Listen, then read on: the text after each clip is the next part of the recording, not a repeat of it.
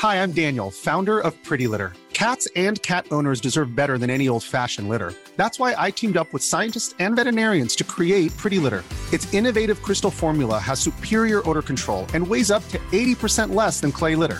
Pretty Litter even monitors health by changing colors to help detect early signs of potential illness. It's the world's smartest kitty litter. Go to prettylitter.com and use code ACAST for 20% off your first order and a free cat toy. Terms and conditions apply. See site for details.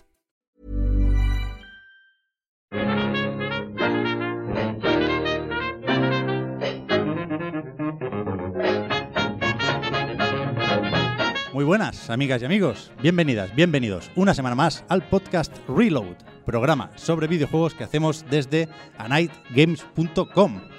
Hoy también lo hacemos en directo, con público, con una gente maravillosa, desde las Cucheras de Sans en Barcelona, con motivo del Indie Dev Day que empieza mañana.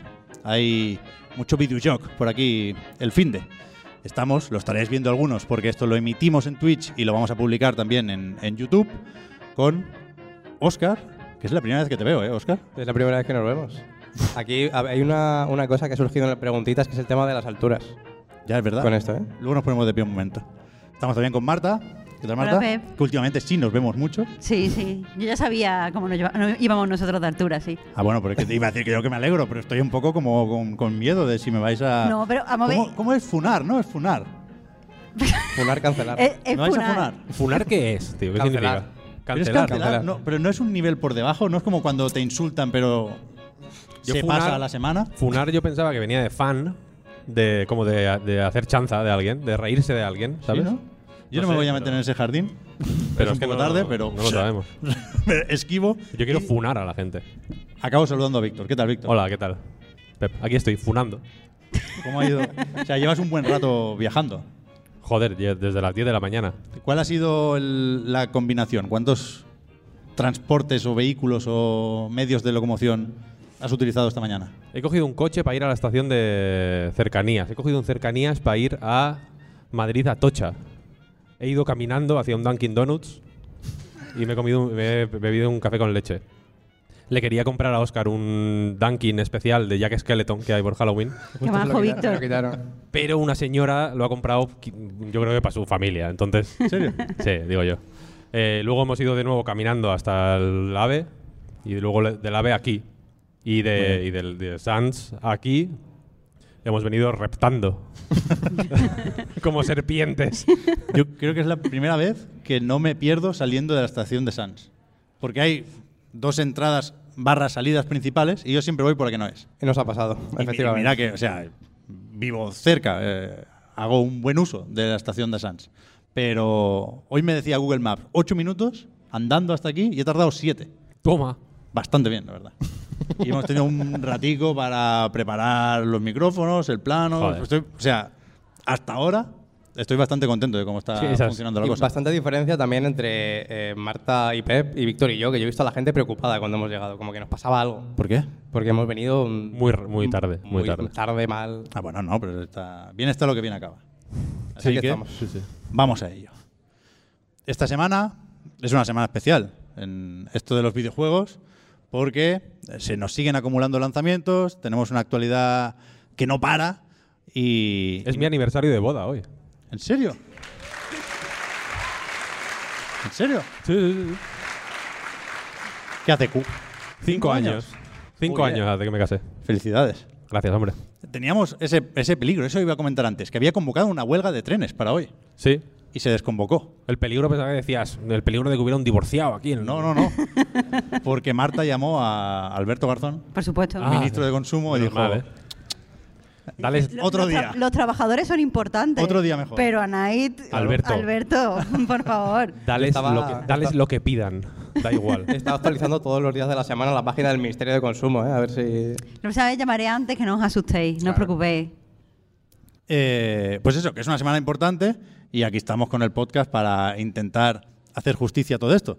Tenemos un montón de juegos que comentar, tenemos unos cuantos que todavía no entran y tenemos sobre todo, como decía, un plan para acotar la duración de este programa e intentar que, pelín antes de las 8, se pueda desalojar esta sala y tener un tiempecillo para charlar y entregar llaveros y ese tipo de cosas del, del engagement de antes, ¿no? El de cuando no había redes, de cuando Elon Musk no, no había comprado Twitter todavía. El plan es press right mouse button to de-escalate. Hay que desescalar un poco, es verdad. ¿eh? Eh, el- en, en el guion que hemos preparado con mucha antelación y hemos discutido y puesto en común entre todos los integrantes del podcast y de nightgames.com, la parte de actualidad viene marcada, yo creo, por tres, cuatro noticias. Empezamos por la que yo creo que es la más fácil, la que no se nos puede hacer bola en tanto que eh, no hay mucho margen de, de maniobra o de opinión o de comentario. Pero hablando de aniversarios, Víctor, se cumplían estos días, el miércoles, jueves, algo así, 15 años del lanzamiento de The Witcher, el juego de CD Projekt basado en las novelas, ¿cómo es? Siempre me quedé con el Don Andrés y ya no me aprendí nunca el apellido. André... Sapieski. Cap- ¿Cómo? Sapieski. Sapioski. No lo sé. No. Pero hay que saberlo. No, es, no es una movida así como Es que es un poco así, pero me sale, me sale Sosowski todo el rato porque esta semana también hemos sabido que MacPixel 3 Uh. sale el 14 de noviembre. Sí. A ver, The Witcher. Esto después lo quitamos y no pasa nada, ¿eh? No, no, eso se deja, vaya. ya, ya, ya. Jorge Javier está todo el puto día buscando cosas en Google, vaya, no. Sapkowski. ¿Has dicho Sapkowski? No. No. Sapkowski es. Pues eso, 15 años hace ya que CD Projekt empezó con, con esta adaptación videojueguista, que yo creo que empezó más o menos bien, pero lo, lo- lo que va a quedar en los libros de historia es cómo se fue ganando éxito con cada entrega, ¿no? Del, del 1 al 2 hubo un salto gordo, del 2 al 3 que os voy a contar, y del 3 al 4 pues ya veremos. Pero, de momento, dicen que uno de los proyectos que habían anunciado hace poquito, que tenía uf, nombre en clave, yo es que también para qué me meto, ¿eh? Canis Majoris. Canis este, Majoris. Este sí que me ha venido Sí, sí, en el último segundo. Gracias, Marta. Resulta ser un remake del primer Witcher. Este es el proyecto que ya habían dicho que desarrollaba un estudio externo, Fool's Theory. No me sé ni un nombre. Un estudio, otro estudio Son polaco. 14 temporadas ya, con lo cual somos personas mayores por, por- por narices, digamos. Pero, pero creo que se llama Full Theory, que es un estudio de veteranos con gente que había trabajado ya en The Witcher y tal. Y van a rehacer el primero, como decía, con Unreal Engine 5. ¿Cuándo? No lo sabemos. ¿Para qué plataformas? Ni idea. Eh, ¿Con qué intención? Vender un poquillo, supongo. Pero eh, entendemos que va a ser un remake de estos que cambian cosas, ¿no? El, el- el primer Witcher era muy distinto. Yo creo que ahora se, se tiende a homogenizar las entregas de una franquicia, con lo cual el combate se va a acercar, entiendo yo, un poco al del 3 o al que no sé si se llamará 4, pero es aquel del medallón en la nieve, que es la próxima entrega, y que CD Projekt va un poco a compartir tecnología y herramientas de diseño para que los juegos se parezcan. Entonces, paro ya, que cuando estoy nervioso, todavía me pongo nervioso cuando hacemos cosas con público. Creo que hemos hecho, paréntesis, creo que hemos hecho tres, el otro día lo pensaba, hemos hecho tres podcasts Sí. en directo. Sí. Uno lo hiciste ahí en Madrid, que no estaba yo, pero estaba de público. En la librería. Otro, ahí, ahí, que ¿Sí? me, iba a morir. Otro. en- Mucho calor hacía ese día, es verdad. ¿eh? Por eso, por eso Sí, me iba a morir verdad, del verdad, calor verdad. que hacía. Eh, otro lo hicimos en Málaga, y ya estaba yo, que lo Yes. hicimos con mi compañero Alberto. Especial película de Sonic. Película de Sony. ¿Cómo no recordarlo? Estuvo genial, vaya. Y este, este es el tercero. No, este es el cuarto. Yo pensaba que, que contabas el otro. Lo hicimos en una night fiesta, por aquí en Barcelona también. Ah, bueno, pero en ya, un ya. local que tenía dos pisos. En el piso de arriba Uh, hicimos es uno verdad. también. Sí, pero sí, es verdad, sí, eso era más, pero eso era más fiesta que podcast. Yo no estuve, así que Pero no hace años. Pero creo que ese las podcast- fotos- las fotos que hay son fotos de fiesta. Hombre, claro, tendría Hace- que mirarlo, pero yo creo que es canónico, que está publicado con su MP3 ahí en plan ebooks, Pero hace la 12 temporada años, que eh. fuera, el programa que fuera. Yo creo hace que, mucho, mucho, yo creo que es mucho canon, tiempo, hace eh. mucho. No, mucho, no, sí, no, mucho. pues cuatro entonces. Este es el cuarto. Joder. Ole. ¿Qué estaba diciendo? Ah, sí, El- el- que hablo mucho porque estoy nervioso, como podéis comprobar, pero que, que la pregunta que lanzo, que pongo aquí encima de la mesa en relación a este remake es, ¿saldrá antes o después de la próxima entrega de The Witcher? Es decir, ¿dará pistas sobre cómo será el futuro de la franquicia, que pasa por una nueva trilogía, o, o no? ¿O este va después, a rebufo?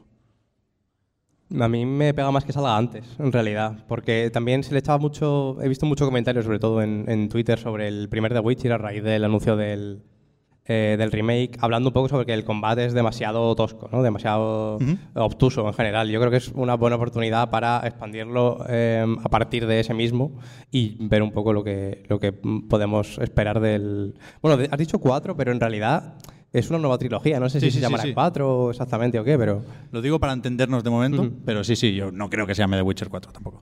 También tendría sentido a, a nivel de comunicación que este, el remake, saliera antes. En primer lugar, pues para presentar, mm, o sea, para, como para avanzar un poco cómo va a ser eh, de avance tecnológico el siguiente. Y también para, eh, pues que se, no sé, como, como eso, como pildorita para abrir, para abrir bocas. A mí lo que, me, lo que me llama la atención del comunicado es que ponían específicamente que iban a estar desde CD Projekt como siendo, eh, como supervisando el proyecto desde el punto de vista creativo y eso me transmite a mí, que no está confirmado, pero me transmite la sensación de que van a cambiar bastantes más cosas de las que creemos. Porque si no, ¿por qué no dejar simplemente el juego a un estudio que encima es de veteranos? Tienen, tienen ya eh, familiaridad haciendo estas cosas, pero si tienen que supervisar es porque quieren que haya una coherencia, como tú has dicho, entre todas las entregas y tienen que estar ir mirando que lo que vayan a hacer en la próxima y lo que vayan a hacer en este remake combinen bien entre sí y, y se dirijan hacia el mismo sitio. Bueno, dirán que están, van a estar supervisando porque queda bien, no, no, no da la sensación de que se desentienden ¿no? de- del proyecto. Pero si hay ya gente que trabajó en el primer The Witcher, en el equipo, etcétera, pues supongo que mm, bueno, tendrán un poco de vía libre y, y yo creo que saldrá antes, ¿no? Porque al ser un tipo de este tipo de remakes no no digo no voy a decir que no tengan trabajo, pero se trabaja sobre una cosa que ya está establecida, ¿no? Es construir sobre un camino que más o menos conoces, ¿no? Pero eso iba a decir, no marca el camino la desarrolladora principal, es decir, el estreno de la franquicia en No, Unreal Engine. Irá, irá en paralelo, digo yo, ¿no? El- Es que igual salen más o menos al mismo tiempo. Y te ponen un pack y toda la pesca. Bueno, no lo sé. No. no sé. pero yo no sé. O sea, tenemos que haber visto el próximo The Witcher antes de ver o de que salga el, el remake del 1, que yo creo que efectivamente va a cambiar bastante. Yo creo que ahora mismo CD Projekt, no recuerdo mucho cómo era el primer Witcher, eh, la verdad, pero entiendo y, y pensando en lo que he leído y lo que recuerdo, porque probarlo sí que lo probé, entiendo que era más o menos lineal y que va a pasar a ser mundo abierto porque CD Projekt CD Projekt y amigos no creo que hagan nada ya que, no sea mundo abierto. Pero aparte de eso, ten en cuenta que mucha gente que se ha metido ahora en la franquicia eh, por la serie de Netflix, creo, o me da la sensación de que mm, bastante peña se ha encontrado que The Witcher 3 es un poco... eh, no, no tosco al nivel que podríamos decirlo tú y yo, ¿sabes? Pero sí que se han encontrado que es un juego más difícil de lo que creía o que está más antiguo de lo que a lo mejor nosotros lo podemos recordar. Entonces creo que eh, quieren hacer ahora la, la franquicia más accesible, que no es que no fuera accesible antes, pero era accesible para un público gaming y ahora tienen que tener en cuenta un público que viene que a lo mejor no ha jugado tanto en videojuegos como podemos nosotros creer. Así que los cambios yo los espero tochos, tochos. Es verdad. A ver, entonces, ¿esta generación de consolas o ya la siguiente? No, hombre, está, Está, está. está. ¿Dónde vas? tú? Pero Que, que él, él ve la generación vacía, ¿eh? es que hemos vuelto a los 30 frames, ¿eh? O sea, esta mierda me tiene obsesionado. Esto, esto sale en el, el 2024. Pero ¿habéis visto lo de los 30 frames? Que dice Richard Ledbetter de Digital Foundry. Ese nombre sí que me lo sé. Eh, que, Lo único que- bueno. que no, hay, no hay escapatoria. Mira, si, si vuelven Déjame los 30 hablar un frames... poco de esto después, Víctor. Sí, sí, sí. Vas a hablar. Vamos, hay que hablar de este tema. ¿eh? Si vuelven los 30 frames, te- tenemos que retirarnos. Pues que ya están aquí. Pero es que de verdad que soy unos loser. O sea, porque lo importante, perdonadme que yo os diga, pero que lo importante no es mm, si 30 frames, si 60 frames o tal, lo importante es que los frames sean constantes. No. No. No, no, no. no. lo importante es que sean lo importante es que sean 60, si no más. Lo o más de 30. 60. Pero- que, no te ¿Qué va a engañen, decir, que no te engañen con lo de los 40. No, 40 vale, 40 vale. No, no, no, no, no, no, 60. Tú, 40 no. Es que le hemos hablado con el tema de los modos gráficos del God of War. Hay un modo ahí a 40 40 son frames. los nuevos 30. Este sería el titular y al mismo tiempo la salvación para, por supuesto, los no peceros. Mira, no sé quién decía. Mal de muchos, consuelo de tontos. No, pero que ahora hemos, hemos tenido como unas vacaciones, esto lo leía en Resetera igual, más que en Twitter, que, hemos pasado los consoleros un, par de años en el resort de el, PC. Hemos estado de vacaciones este tiempo, hemos visto cómo son esas playas cristalinas y ahora toca volver a, a nuestro mundo, que es el de los 30 frames de mierda, y, y es muy duro. Es muy duro. Entonces, solo podemos aspirar a los 40, que es lo que hace God of War, lo que hacen muchos juegos de PlayStation Studios, dependiendo de siempre si el monitor o la tele tienen esa tasa de refresco de 120, pero que aquí nos vamos a quedar, vaya. Tiene que ser los 60 o fluctuando entre 15 y 25. 30 Si, es- son, si son cinematográficos, sí. Sí, no, no, no, no. Tiene que, ir- tiene que ser como ha sido los juegos buenos toda la vida. 60 frames inestables durante todo el tiempo y cuando pegas cuatro puñetazos de más, 10 de pronto. Para que, se- pa' que se vea. No, me- no, no, no te conformes con 40 frames por segundo, por favor, Pep. Es que no Estoy viendo. O sea, derrumbarse la dignidad de un hombre adulto delante de que, mí. el- que la alternativa son, son 30. O sea, que el, el modo rendimiento ha sido un espejismo. Ha sido, bueno, la, la única cosa buena de la intergeneracionalidad. Y ahora se acaba. Es que ya, es que ya se ha acabado. Gotham Knights y A Plague Tale Requiem son dos juegos de nueva generación, o eso dicen, o uno más que otro, y van los dos a 30. Y es durillo. O sea, A Plague Tale se ve muy bien y está bastante bien. No me lo he terminado todavía, lo comentaré en cuanto pueda, pero sí es un juego de nueva generación. Y, y va a 30 y gracias. Bueno, Watch Dogs Legion iba a 30, siendo intergeneracional. Pero ese tenía mucho ray tracing, ¿eh? déjalo ir. Ese tenía buena excusa. Quítalo y ponlo 60. Es que a lo mejor os fijáis tanto en los frames porque jugáis a juegos de mierda. A lo mejor si estáis No. con un juego bueno, no estáis No, mirando pero- los frames. Pero ¿cómo? Marta, esto es falso. Eso es. Eso es. Mira.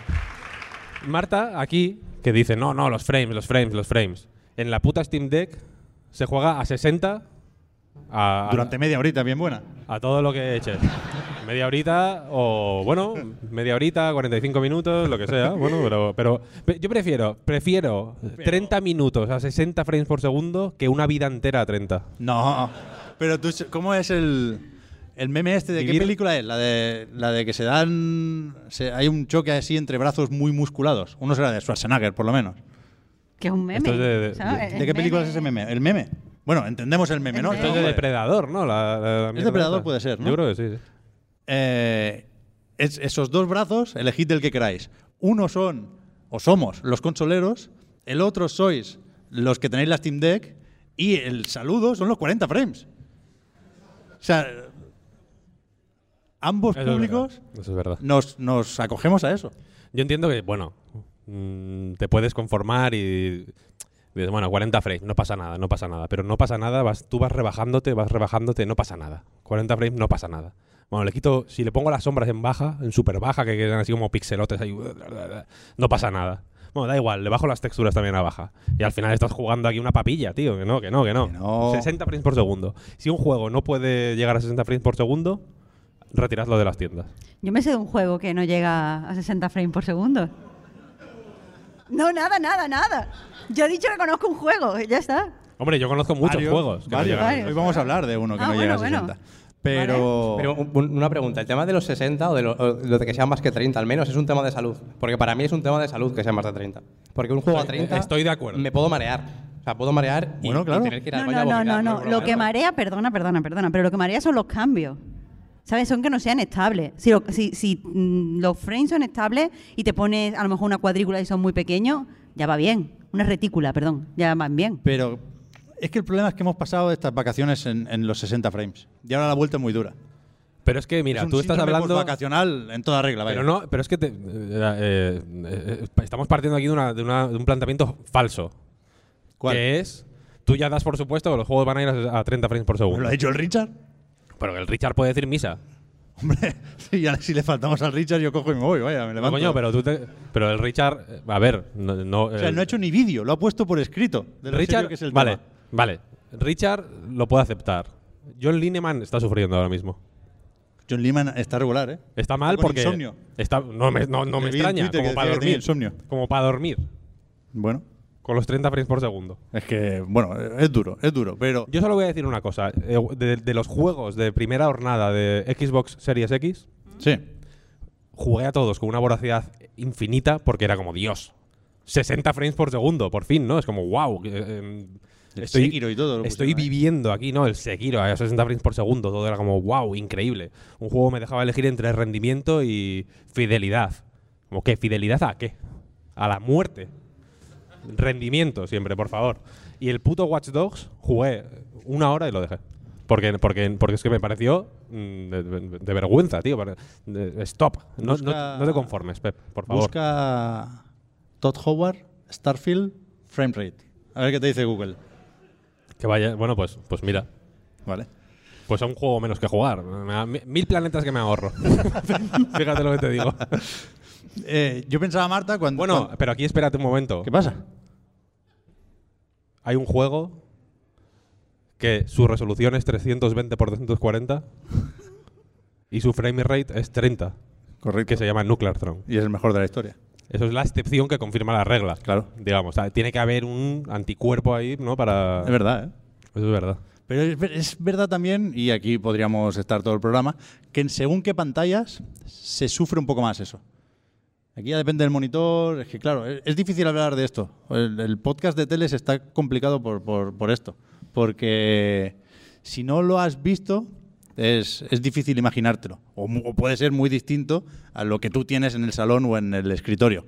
Pero cuando has dicho, Víctor, que, no, que los cancelen o que no los vendan, Marta ha recogido, ha querido tirar de ese hilo y al final, no sé, nos habrá acabado insultando de alguna forma. Pero yo pensé que ibas a saltar a que no lo vendan como el de Calisto Protocol en Japón.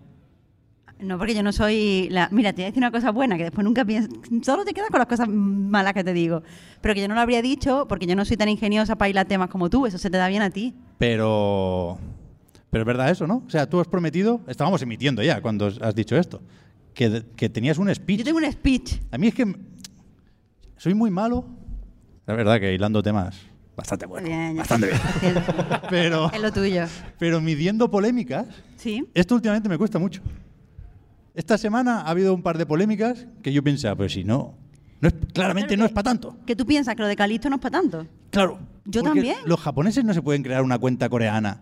Que además el juego lo han pagado los coreanos, Krafton, los del PUBG Corporation. Y se lo bajan de ahí y ya está. Y que diga cero el organismo regulador lo que le dé la gana. Claro, sí, yo pienso exactamente igual que tú. Vale, vale. Si speech va por otro lado. Vale, vale, no, no, pero yo es que tengo esa duda. Me- supongo que la censura da mucho miedo, ¿no? Porque de- pas- pasamos muy rápido de no le dejan sacar este juego tan violento a Glenn Scofield. Uf, están quemando libros. Claro. Entonces, o sea, yo creo que no hay mucho problema. Y el, y el juego no quiere pasar por las revisiones que le sugiere el organismo este, como sí han tenido que hacer otros muchos juegos que, que reducen, digamos, la violencia en Japón. Yo sigo pensando que hay algo especial con los desmembramientos que no Pero les son, gusta. no son las decapitaciones. Eso lo he mirado porque dijiste las, las decapitaciones y dije, ya mira, eso no es. Tiene que ser otra cosa. Se pueden cortar cabezas. Se pueden cortar cabeza y se puede ver hueso de la cabeza. El hueso. Se puede. Pero brazos y piernas no. No, brazos y piernas también. Es que tiene que ser algo específico en cómo se Pero es que a mí me muestra. suena lo del Ninja Gaiden 2, que tenía algo por ahí también de que en Japón no se podía. Igual, No se ven, igual se ven pitos. No, hombre, no. Le es puedes cortar el pito a Eh, uno pero y pa, pa, ve, ve una polla no es violento. Pero en el porno japonés se, ¿no? Se pixela. se pixela la genitalia. Pero, pero no es gore. Eso. Pero yo no creo que. Igual follan en el Calisto Protocol de pronto. Sí, vaya. ¿Te imaginas? No es seguro, ¿eh? No es- Not safe for work. El equipo de marketing estaría así con los anuncios, vaya. Eh, pero eso, que no, que, que no, el, ju- el juego tal y como está no puede salir en Japón. Y la desarrolladora ha dicho, pues el juego se va a quedar así.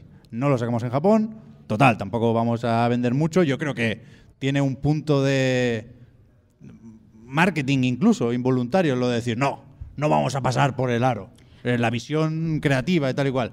Y, y estos días se ha hablado más del juego por esto, pero, pero ahora tengo mucha curiosidad. ¿Por dónde va el speech? Jo, pues casi por donde vas tú. A mí eh, lo que quería empezar a decir es que eh, cuando, he visto que cuando la gente habla de, de este tema utiliza como dos fórmulas que a mí personalmente mm, me parece que no deben aplicarse y una de ellas me da mucho coraje además. Eh, la primera fórmula es tenemos que respetar los deseos de los creadores. Y eso me molesta por, por dos cosas. En primer lugar, porque eh, honestamente nadie respeta los deseos de los creadores en, en cuando desde que la cultura se ha convertido en una industria. En el sentido de que hay mm, libros, novelas que se publican y a los autores no les gusta la portada.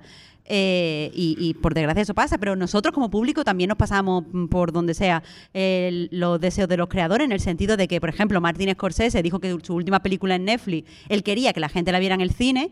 Y todos dijimos, muy bien, Martin, eres el mejor, gracias. Y nos la pusimos en la tele porque ¿qué vamos a hacer, Martin Scorsese? ¿Cómo vamos a ir al cine? Total, que eso, que lo de los deseos de, de los creadores no puede ser algo que se invoque o sea, eh, hay una filosofía alrededor de eso y no creo que sea algo que se debe invocar a la ligera, pero menos aún en videojuegos, porque evidentemente los videojuegos están llenos de creadores y gente crea- creativa, pero muchas veces es el dinero el que está coartando a esos creadores. Yo conozco a muchos artistas que están trabajando en juegos que tienen que estar trabajando con una IP que no les gusta porque es lo que hace dinero en ese momento. Y conozco a gente que diseña mapas y, y ese es su input creativo al juego y al final se lo cortan antes de salir. O lo despiden y otra persona trabaja sobre su mapa. O sea, quiero decir que los videojuegos bastante poco se respeta a, a los creadores, pero que de todas formas eso, en, en el sentido mm, capitalista de, de- de la de, de- de la cultura, pues lo de respetar a los creadores ya lo llevamos regular. Pero la otra cosa que, que creo que estaba diciendo la gente es no se puede consentir la censura, porque la censura es mala. Y creo que en este caso se está usando el término censura de una forma laxa y eso puede llevar a que no se pueda mm, discutir eh, después ciertas cosas. O sea, nos podemos meter a nosotros mismos en una prisión, no te burras, Pep, en una prisión ¿Estoy de... hablando con el chat? Pues no. Pero, pero, Pero que sí, pero, que sí. ¿te estoy escuchando? Va, va, perdón, que es que me, me, me ha dado la sensación de que te estaba aburriendo y me he sentido mal por ti. Pepa y No, Abelino. no, no. Pero es que al principio, el- el- el- la presentación la he hecho muy mal. Y se me ha olvidado decir a la gente que nos está viendo en Twitch que no íbamos a leer comentarios porque está el portátil para emitir ¿Mm? el, Ah, pero tú directo. estás con... Vale, Y entonces he dicho aquí, hey, ¿qué tal? va, va, va. Y, y- Perdón. y me- y- bueno, nada. Bueno, sido una interacción súper súper inocente y yo te estaba escuchando. pero todo que perdón, que perdón. Vale, vale. Que me he sentido mal, me he No, sentido joder. mal que estaba dando la chapa. ¿Pero Bueno, ¿Por qué? no sé, porque estaba dando la chapa. ¿Que no? Bueno, bueno, ya, vale, vale. Vale, que no estaba dando la chapa. El que puede seguir, ¿eh? Que no, pues ya está. Vale, vale, he dicho ya todo está. ok. He dicho, no tenemos portátil, todo ok. Va, va. Ya está, ¿eh? Bueno, lo, lo que el segundo que estaba diciendo, que hablamos de eso, de la, la forma en la que estamos aquí usando el término censura, creo que eso nos mete en una prisión dialéctica para el futuro, pero aparte le quita importancia a la verdadera censura. Porque eh, la, la censura, eh, primero a quien más perjudica es a la audiencia, en el sentido de que si un, un país no te deja que representes pues, a una, relación homosexual, eh, evidentemente, eh, el, pues el creador sufre persecución si es homosexual y no puede ganarse la vida y tal, pero el público no va a poder percibir, no tiene, no va a tener el derecho de conocer, si no lo conoce ya, pues cómo funciona una relación homosexual y mucha gente, eh, pues eso va a perder la, la oportunidad de que se normalice, eh, pues este tipo de relaciones. Poner gore en tu juego eh, a priori no tiene por qué ser algo ni político, ni tiene que ser algo práctico. Y tú me puedes decir, sí, pero es que también se puede censurar el aspecto. Sí, pero es que la censura es un acto político. En Japón se- no se podrá mostrar esto por moral, pero sí que se enseña mucha violencia y muchos tipos de cosas. A lo mejor es algo religioso, no lo sé. Pero llamar eso censura me, me, escama un poco y además eso le, le quita fuerza cuando, a las cosas cuando son censura de verdad. Porque ya te digo que esto, esto no, no creo que lo sea. Eh, se, me estaba se me está olvidando un argumento, además, que no me acuerdo cuál es. Lo que quiero decir, a mí, eh, teniendo en cuenta que esto pasa relativamente, perdón, de- perdón, Saqué un llavero dentro de un No. vaso. Pero tengo más, ¿eh? No te preocupes. no, no, lo limpio, lo limpio. Lo limpio. Eh, Tenía té, tenía té. Bueno, perdonad, que me pongo nerviosa porque se me ha olvidado un argumento que creía importante. Eh, eso, eh, eh, me cuesta ver aquí algún tipo de, de censura. Veo, no creo que se perjudique eh, demasiado eh, el público, ni creo que el público vaya a no recibir ciertas ideas. Y al final lo que creo es simplemente que es una estrategia de marketing. Tenemos que tener en cuenta que es un género, o sea, el terror es un género que se beneficia de este tipo de polémica. Es decir, cuando a, un, a una película de terror le dicen, uh, es que es pornográfica. Verdad, ¿eh? Claro, la gente va más a verla. O cuando dicen, uh, es que tiene escenas tan fuertes que la peña se desmayaba. O no se pudo poner en Alemania. Es Eso ¿eh? es, claro. tío. Alema- Alemania se ha usado mucho, ¿no? Prohibida en Alemania. Ah, uh. Tú sabes que si lo prohíben en Alemania, ahí, ahí mm, es cheat, mm, muy gore. ¿Qué te parece, Marta, si hacemos... Claro, hablar de censura es fuerte, evidentemente, pues no es censura. Quiero decir, no hay un... No hay una intención política. Esta- este, tipo de, este tipo de procesos, ¿no? De, oye, quiero sacar este juego.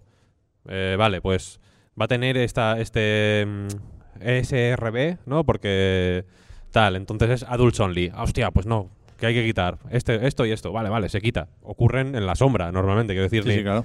ni nos enteramos.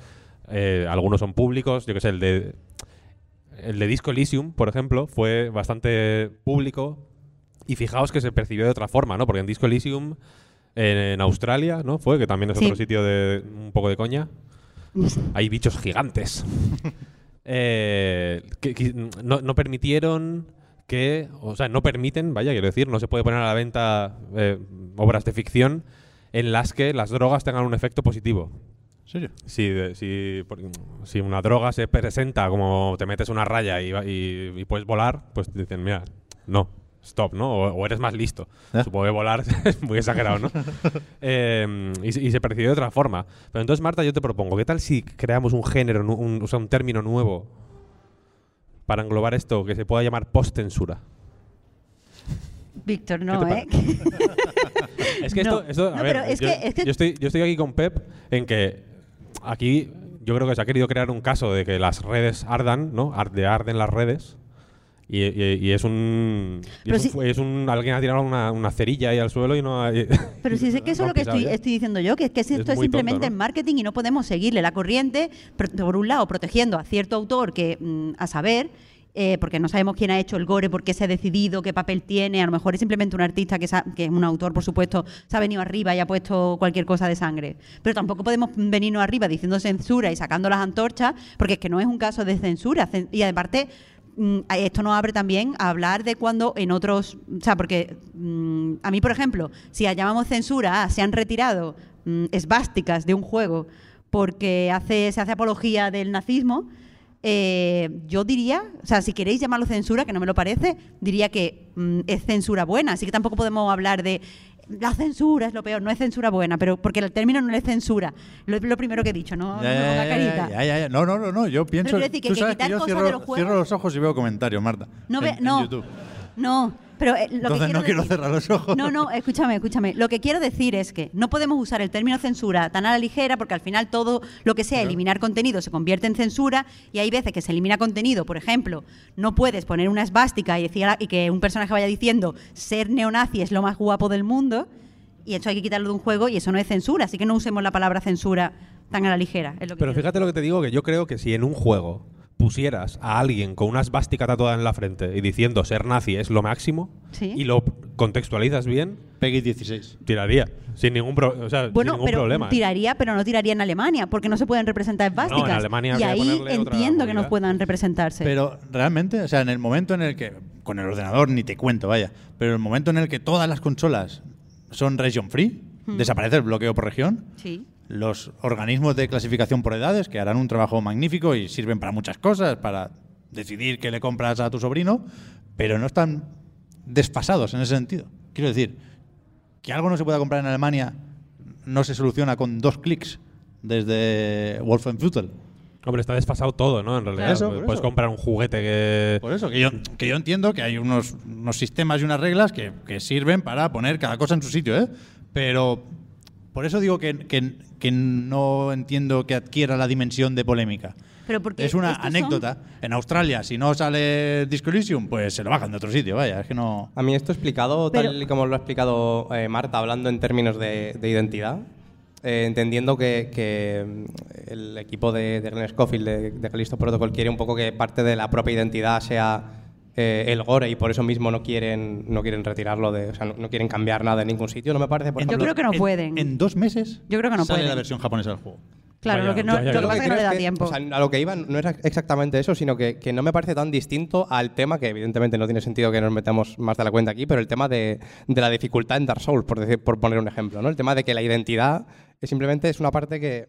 Es, es una parte de la identidad del propio juego, ¿no? Igual que aquí lo es, lo es esto. Aquí no es motivo de censura, ¿no? El tema de, en el caso de, de From Software, evidentemente no van a censurar el, el- el Dark Souls en un país por, por difícil. pero creo que, que- ojalá. estaría bastante bien. Pero, mm, pero va un poco por ahí. Y a mí, en ese sentido, eh, sí, creo que es el que entienda que, que es justo y está bien, ¿no? Que, que, bueno, eh, lo he dicho, no creo que tenga sentido meternos aquí, ¿no? Pero el que, el que entienda que tiene sentido respetar la visión del creador en un caso me parece muy equivalente al tema del gore, simplemente la dificultad. Es una puerta de entrada que para unos de verdad puede que, no les permita entrar y, y en, el, en el caso de, de Dark Souls o por la dificultad es lo mismo. Sea como sea, yo lo que creo es que esta peña no le da tiempo a hacer los cambios, ha sacado, han aprovechado que no le da tiempo para, eh, pues eso, ponerse como el juego prohibido en Japón. Y ahora estamos todos, hablando, pero es que eso eh, eh, al final se reduce a, a ese tipo de cosas de que tenemos mm, mm, relativamente poco, poco eh, cultura, yo la primera en audiovisual, y se nos olvida que es que a la peña de terror, a las películas de terror esto, o a los juegos de terror esto les viene estupendamente. Así que, que, vamos, que no creo que vaya a cambiar nada y que, que nada. ¿Este va a estar bien o qué?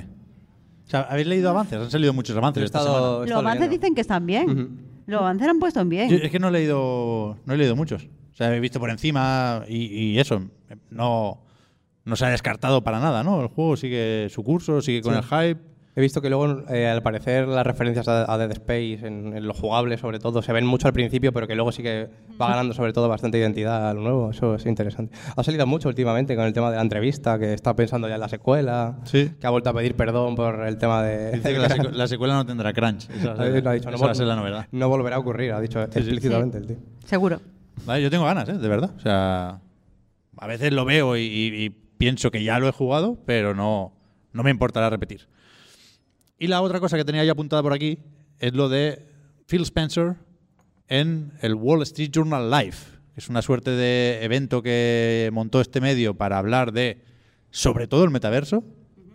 Con, Estaba Palmer, ¿eh? con poco éxito. ¿Lo viste? Sí, sí. Diciendo que Zuckerberg la- le gusta mucho la VR, pero que el Horizon World no, no acaba de tirar. Es un mojón. o sea, hay un vídeo bastante gracioso de el resumen de la opinión de varios expertos o varios líderes del mundo de la tecnología sobre el metaverso. Que no sé si es cosa del montaje tendencioso o qué, pero no les acaba de gustar a la mayoría, ¿eh? No le gusta ni a Carmack. Curioso. Ya, ya. No, es, no creo que sea un, un montaje tendencioso. No, no, yo nada. tampoco, yo tampoco. Claro, es que tienes que tener en cuenta que e- es normal que la revista quiera que todo el mundo diga que eso es el futuro, porque la revista tiene que decir lo que quieren sus lectores y sus lectores son gente que quiere hacerse rica con la tecnología y quieren pensar que tienen ahí una puerta de entrada. Pero la peña esta que ya es rica en la tecnología eh, pueden ver lo que hay, pueden ver que eso no, no interesa. O sea, yo Sí. creo que de verdad piensan que es un mojón porque es que es un mojón. Bueno, el propio Phil dijo que, o sea, a, a todos los que pasaban por ahí se les decía, termina la frase, el metaverso es puntos suspensivos. Y Phil Spencer dijo algo así como un videojuego mal hecho. A, a poorly no sé qué videogame. Y, y, joder, dijo también que esto le iba a meter en problemas porque su jefe, el bueno de Satya Nadella, ya sabemos que es muy de metaverse, Metaverse. como dice él. Me gusta mucho esta broma. O sea, hay que bien, repetirlas. está bien, está bien. Hay que decirlo siempre. Yo avisé, dije, voy a intentar que cale lo de Metaverse. Y como no he escuchado a nadie más decirlo. no, no, yo lo digo siempre, ¿eh? Yo ¿Sí? digo siempre. Vale, vale. Me gusta mucho Satya Nadella, me gusta que, Metaverse. que, que- Perdón por el off topic un poco, ¿no? Pero me encanta la idea de ponerte una- unas Oculus Quest Pro, 1500 euros te has gastado en ellas, ¿no? Te metes en Horizon Worlds, en una puta oficina que es más fea que tu casa, para usar el Excel. Está guapísimo, ¿eh? Me- Me parece un futuro muy, muy, muy guay. Pero Microsoft está a tope con esta visión. Sí, también, a ¿eh? tope, a O sea, tope. ahí no han dejado a Meta sola. Pero, volviendo a Phil, lo que más se ha comentado, claro, es que esto, es- esto sí que es muy de arden las redes, ¿eh? No es una polémica, pero sí es algo que, que se comenta. Dijo que en algún momento habrá que subir los precios.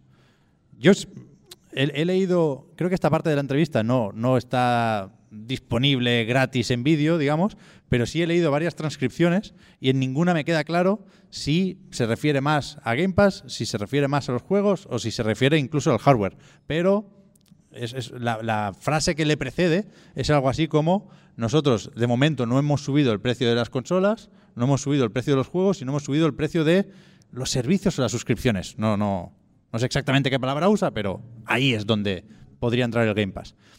Y, dice que, que este invierno no van a tocar esos precios porque está la cosa muy mala, pero que después habrá que ver qué se hace. Entonces, todo el mundo ha pensado que se refiere a subir el precio del Game Pass y yo creo que eso acabará llegando porque eh, todas las suscripciones van para arriba, nunca para abajo, pero yo no creo que sea necesariamente lo primero, ¿no? ¿No, ¿no pensáis que la consola o las consolas, serie X, serie S, me cuesta mucho pensar que vayan a subir. Porque le viene muy bien poder decir que Sony lo ha hecho con PlayStation 5 y ellos no. Pero yo creo que, que- que ha- habla o en ese momento pensaba sobre todo en los juegos. Yo creo que, que ahí sí que han dado los demás ya eh, el paso de subir 10 euretes el precio de los juegos y que cuando Microsoft empiece a sacar títulos de nueva generación, Starfield, Redfall, el próximo Forza Motorsport, se vienen unos cuantos pronto, eh, van a costar 80 euros y se lo van a hacer venir bien para decir, si no te mola, Game Pass. Molaría, ¿no? Que lo subieran 100 euros. Valen- ahora cuestan 180 euros los juegos. Pero un eurete con el Game Pass. Es verdad, ¿eh? Cuestan 1000 euros. ¿Quieres el Starfield? 1000 pavos. Es el Lo- sueldo, de, lo tu puto sueldo entero. Lo mismo a la CMA no le gusta eso. No ha habido Un- un noticias. 1000 euros, uno por planeta. Planet Pass. Sí, claro, y luego, pues, para ti gratis. Está bien. Pero hay. yo, o sea, lo entiendo, ¿eh? es un tema sensible del precio y todo es más o menos caro estos días. También los videojuegos, por muy artículo de lujo que sean. Pero. Pero es inevitable, ¿no? Quiero decir, no. Aquí no se puede funar a, na- a nadie, creo yo, ¿o sí? Estaba- Estabas deseando usar funar. ¿eh? No, no, no. De hecho, no, no, no. Prefería no haberlo dicho. Pero que. Porque parece que Phil Spencer sea intocable. Y, y en absoluto, ¿eh? No, no quiero dar esa, esa impresión. De hecho, yo creo que cuando toque subir, se va a contradecir. Se va a tirar de hemeroteca y vamos a ver que, aunque el mundo ha cambiado mucho, hay cosas que dijo y no se cumplen. Pero. Pero está más o menos asumido lo de los precios. A ver, evidentemente todo tiene que subir porque todos los precios están subiendo en todo el mundo. Con lo del Game Pass Pep, creo que es interesante también. Me comentabas esta mañana que han salido un. Era un PDF de inversores, no me acuerdo qué me has dicho, donde decía que no se había cumplido eh, pues eh, las previsiones de adquisici- adquisición de suscriptores en Game Pass. Eso es. Que esperaban, eh, no me acuerdo bien, pero esperaban un 83% de aumento o algo así y han conseguido un 20 y pico. Eh, no- Algo así. Es- 73, 28 quizás, pero sí, sí. Vale, vale. Algo así. Eh, Algo que era como se, muy se llamativo. fliparon. Se- Sí, o sea, sí, claramente sí, se fliparon o pusieron ese número sabiendo que no iban a llegar. No lo sé, pero sea como sea, me extrañaría que subieran el precio de la suscripción hasta que no lleguen a unos números que a ellos les parezca que, que Claro. se está cumpliendo. Porque también, o sea, quiero decir, nosotros hablamos de estas cifras como si no fueran nada, o bueno, a lo mejor esto es para que le den un aumento a no sé quién, o un bono a no sé cuánto, pero sus inversores querrán ver que las, que las eh, cifras que se están dando se cumplen, para aunque sea para darle a los inversores buenas vibras, ¿sabes? Entonces, hasta que no se acerque más a, la- a las cifras de adquisición de, de suscriptores que quieren, no creo que lo vayan a subir. Yo creo que sí, que de momento hay que pasar primero por el plan familiar. Sigue estando solo disponible En Colombia. en Colombia, e Irlanda o algo así, ¿no? Pero bueno, son más opciones. Si se lo quitan a Netflix y lo ponen aquí, pues bien por ellos. Pero, pero a ver qué pasa. O sea, Hombre, ahora no pueden subir precios. no pueden ahora. Hay un. No, no, no. O sea, hay un. El plan, yo creo que es el que. El que se podía anticipar, ¿no? Porque quiero decir, no, no es el primer servicio de suscripción que hay. Es eh, llegar, generar una necesidad, hacerse imprescindibles y cuando son imprescindibles, Claro, claro. subir, ¿no? Con- Pero supongo con- que eso tendrán unos índices de penetración mm, X para saber cuáles son- cuando ya son imprescindibles, cuando es por defecto que alguien piense en, en servicio de suscripción, piensa en Game Pass. Pero en este caso es que todavía no se ha producido el, el paso de romper a Sony, por ejemplo. Quiero decir, So- Sony sigue teniendo un negocio viable y sano, digamos, ¿no? La gente sigue queriendo comprar juegos de Sony, sigue, se sigue, la, la narrativa sigue siendo que merece la pena comprar los grandes juegos de Sony. Totalmente. Sigue habiendo ahí una tensión que cuando Spotify, pues bueno, er- no, no había, ¿no? Ahora mismo nadie dice, no, joder, es que los CDs están guapísimos, tío, es que no sé qué pasa, tal. No, eso, en videojuegos sí ocurre eso. Hay mucha gente, se habla de, esto, de este tema, vaya. Eh, entonces, Bueno, hasta y- que lleguen ahí, yo creo que faltan todavía un- un- unos años. No sé si dos, o, o cinco, o diez. Sí. Yo creo que más, yo creo que más mm, dos que diez, personalmente, pero hasta que no ocurra eso, no pueden subir los precios. Sería un, sería un suicidio, ¿no? Pero es verdad que lo que decías, Pep, que no quedaba muy claro si se referían explícitamente a una cosa o a otra.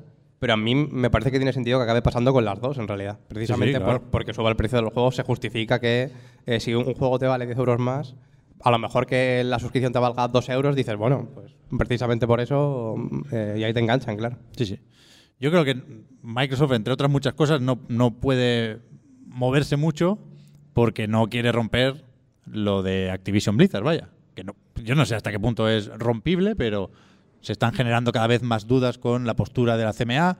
Creo que en Estados Unidos la Federal Trade Commission todavía no se ha pronunciado, pero, pero bueno, cualquier movimiento entiendo que puede dar unas señales sobre las dinámicas del mercado que no interesa dar de momento, con lo cual yo creo que el titular de la entrevista es, bueno, es llamativo porque cuando hablamos de la pela, pues la gente salta, pero yo creo que, que no hay mucho, mucho misterio de momento.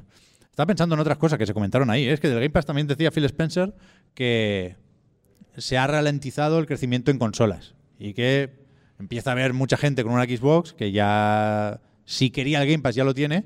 Y esto cuadra un poco con el informe financiero. Ha sido también una semana de informes financieros, pero ya he dicho alguna vez que están flojos. Este trimestre, yo entiendo que julio, agosto y septiembre está la cosa muy paradita y, los informes no acompañan, ¿no? Pero se decía que sí ha crecido mucho, un 159%, el Game Pass en PC, ¿eh? Cuidado, el último año. Así que veremos cómo, cómo tiran por ahí, cómo tiran por la nube. Creo que mencionaba también que la. ¿Os acordáis del cacharrito ese que puso en su estantería? Lo comentamos hace no mucho. Ah, sí, Sí. sí. Que en principio era para enchufarlo Sí, a sí. la tele. Mm. Creo que. Sí, eso lo- esa parte la leí en diagonal, la verdad. Pero creo entender, o creí entender, que decía que eso era un prototipo, que se llevó él para casa de recuerdo, pero que en el momento de llegar al acuerdo con Samsung para poner la aplicación en sus teles, quedó medio en stand-by. Lo, de, lo del cacharrito para la tele y que puede acabar saliendo, pero que no será pronto. Supongo que le dejaron margen ahí. Y Yo creo que ya está. Sí. La parte de las noticias, ¿qué hora es? Hostia, bastante tarde. Ponemos un poquitín de música y vamos con los juegos. Hi, I'm Daniel, founder of Pretty Litter. Did you know cats tend to hide symptoms of sickness and pain? I learned this the hard way after losing my cat, Gingy. So I created Pretty Litter, a health monitoring litter that helps detect early signs of illness by changing colors, saving you money and potentially your cat's life. Pretty Litter is veterinarian developed, and it's the easiest way to keep tabs on your fur baby's health right at home. Go to prettylitter.com and use code ACAST for 20% off your first order and a free cat toy. Terms and conditions apply. See site for details.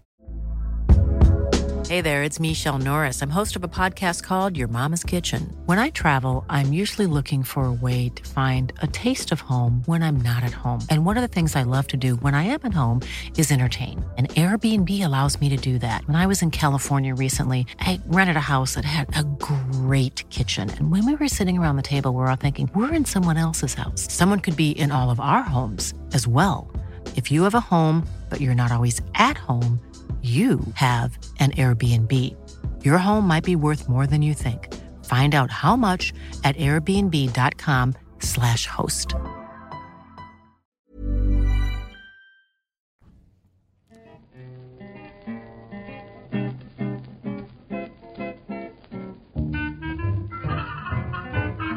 La pregunta de cada semana, cuando llegamos más o menos a la mitad de- del programa. ¿A qué habéis estado jugando esta semana? Pues yo así fuerte, hardcore, he estado jugando a- al Mario Rabbit, que, que no Bastante lo- hardcore, ¿eh? Bastante hardcore, es, ahora, ahora lo hablamos, pero eso, me he tenido que poner sacándome los sudores al final. Sparks of Hope. Lo han dejado en inglés, el, el subtítulo o la coletilla en, en el juego. Hacen una broma sobre esto. Alguien propone llamar destellos a los Sparks y otro alguien, no recuerdo cómo iba la conversación, dice, no, no, no, Sparks.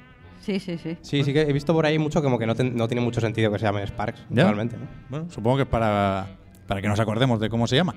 Yo también he jugado bastante al Mario más Rabbids, pero he avanzado muy poco, porque es de esos que me han enganchado lo bastante como para que tenga que hacer todas las secundarias en un planeta antes de marchar al siguiente. Con lo cual, en el faro lo tengo absolutamente todo hecho y de momento estamos en la nieve pasando frío. ¿Tú también, Oscar? ¿Has jugado al Mario más Rabbids? Sí. ¿Y tú, Víctor? ¿Vamos para Poker o no? No, no, yo no, yo no. Yo estoy jugando a God of War Ragnarok. Es verdad, claro. No soy un loser. que no. Hombre, he estado jugando. no, de eso no puedo hablar, lamentablemente. Pero he estado jugando también a otro que se llama The Case of Pero the te lo has Golden pasado, Idol. Eso sí, eso sí se puede ¿Que decir. sí? Espera, No me lo he ¿estás pasado jug- todavía. Vale, vale. ah, Pero estás jugando a The Case, The of the Case Golden of the Idol. Golden Idol, que es un juego de resolver misterios. Hay- tú llegas a la escena de un asesinato que se está produciendo o se ha, o se ha producido ya y tienes que ir pues haciendo clic en las cositas que vas viendo por ahí, reca- recabando pistas, ¿no? Para ir completando unas fichas. Tú eres como el, el investigador de la... Lo comparan con el Obradín, de hecho. Tiene un poco de ese rollo y, y es mm, absolutamente fantástico. Es un juegazo Ah. inteligentísimo. Los casos no parecen. Los, los casos no están estrictamente relacionados unos con otros siempre, pero vas viendo el ídolo dorado, por ejemplo, apareciendo por ahí. Qué guay. Eh, la ambientación es, es muy. tien- Tiene sitios que se ven muy poco en videojuegos. En plan, el, el- el segundo caso es como un tío que está en su cama con un golpe en la cabeza muerto ¿Mm? y tiene como eh, libros. Es, es como un, investi- un investigador, de, un científico, vaya. Eh, antiguo, claro, no tiene, no tiene tecnología, sino que como investiga mirando la, la natu- la naturaleza y demás, ¿no? Y, y tienes que adivinar, o sea, que deducir cuál es su vestimenta de cazar, cuál es la de comer, cuál es la de investigar, tienes que ir saber determinar cuál es su nombre eh, y, y evidentemente eh, cómo murió. ¿no? Claro, claro, claro. Y el proceso de hacerlo es súper divertido, se va haciendo, se va volviendo cada vez más complejo. Los primeros casos son muy simples, pero se va volviendo más complejo y más. eh, quizá un pelín en- más enrevesado de lo que a mí me hubiera gustado, la verdad. Mm. Aunque no lo. Aunque no se lo echo en cara, porque si, aun siendo enrevesado, es igual de, mantiene el nivel de, inte- de inteligencia, quiero decir. No es enrevesado por, por serlo, ¿no? Sí, no Sino es por hacerte un giro Se ve que hay ahí eh, la cabeza funcionando. Un, un muy buen juego. ¿Lo juego en la deck?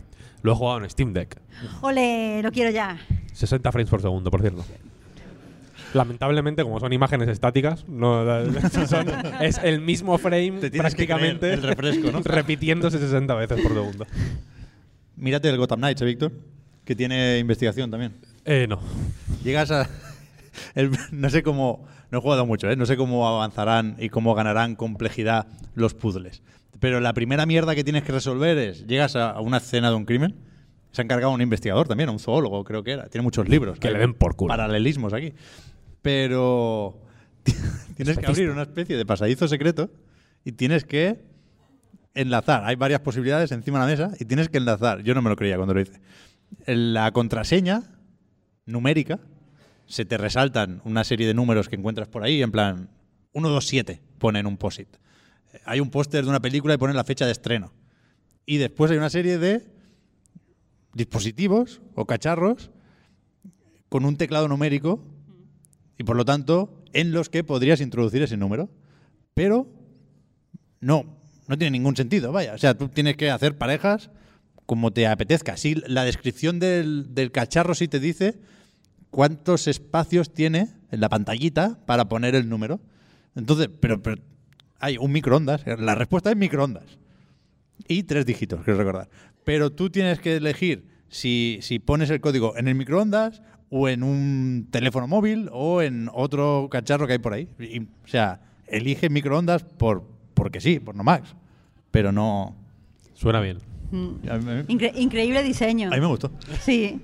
Pero, pero lo dicho, estamos en disposición, por lo tanto, de hablar sobre todo de Mario Rabbids Sparks of Hope, la segunda parte de esta franquicia inverosímil, increíble, literalmente cuando se filtró, todos pensamos que para dejar caer el globo sonda y luego que el anuncio oficial no, no fuera tan extraño, tan sorprendente o no tuviera tanto rechazo. Y llegamos a la secuela, yo creo que la mayoría encantados de la vida con Kingdom Battle, ¿no? Era el primero y con muchas ganas de, de más, viendo también cómo se ha ido presentando y mostrando esta segunda parte.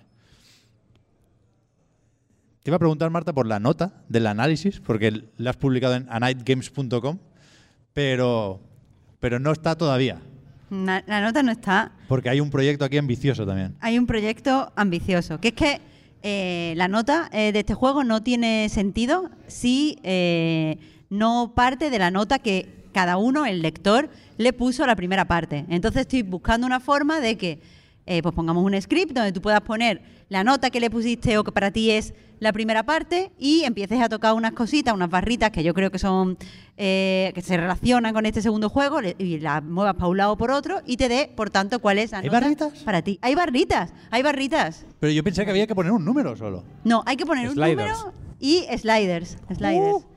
Pero son- sonido ambicioso. FX. Me encanta. No. ¿Y qué hay que poner? O sea, pues básicamente tú pones la nota tuya arriba y después tienes que tienes que un- tienes una barrita en el centro. Y si te gusta y tienes que moverla hacia táctica o hacia estrategia, lo que disfrutas ¿Qué tú dices? más. Entonces la mueves. Después hay otro abajo que es eh, te gustan la- las batallas eh, lentas o, o ágiles y la vas moviendo. ¿En serio? Y la- que sí.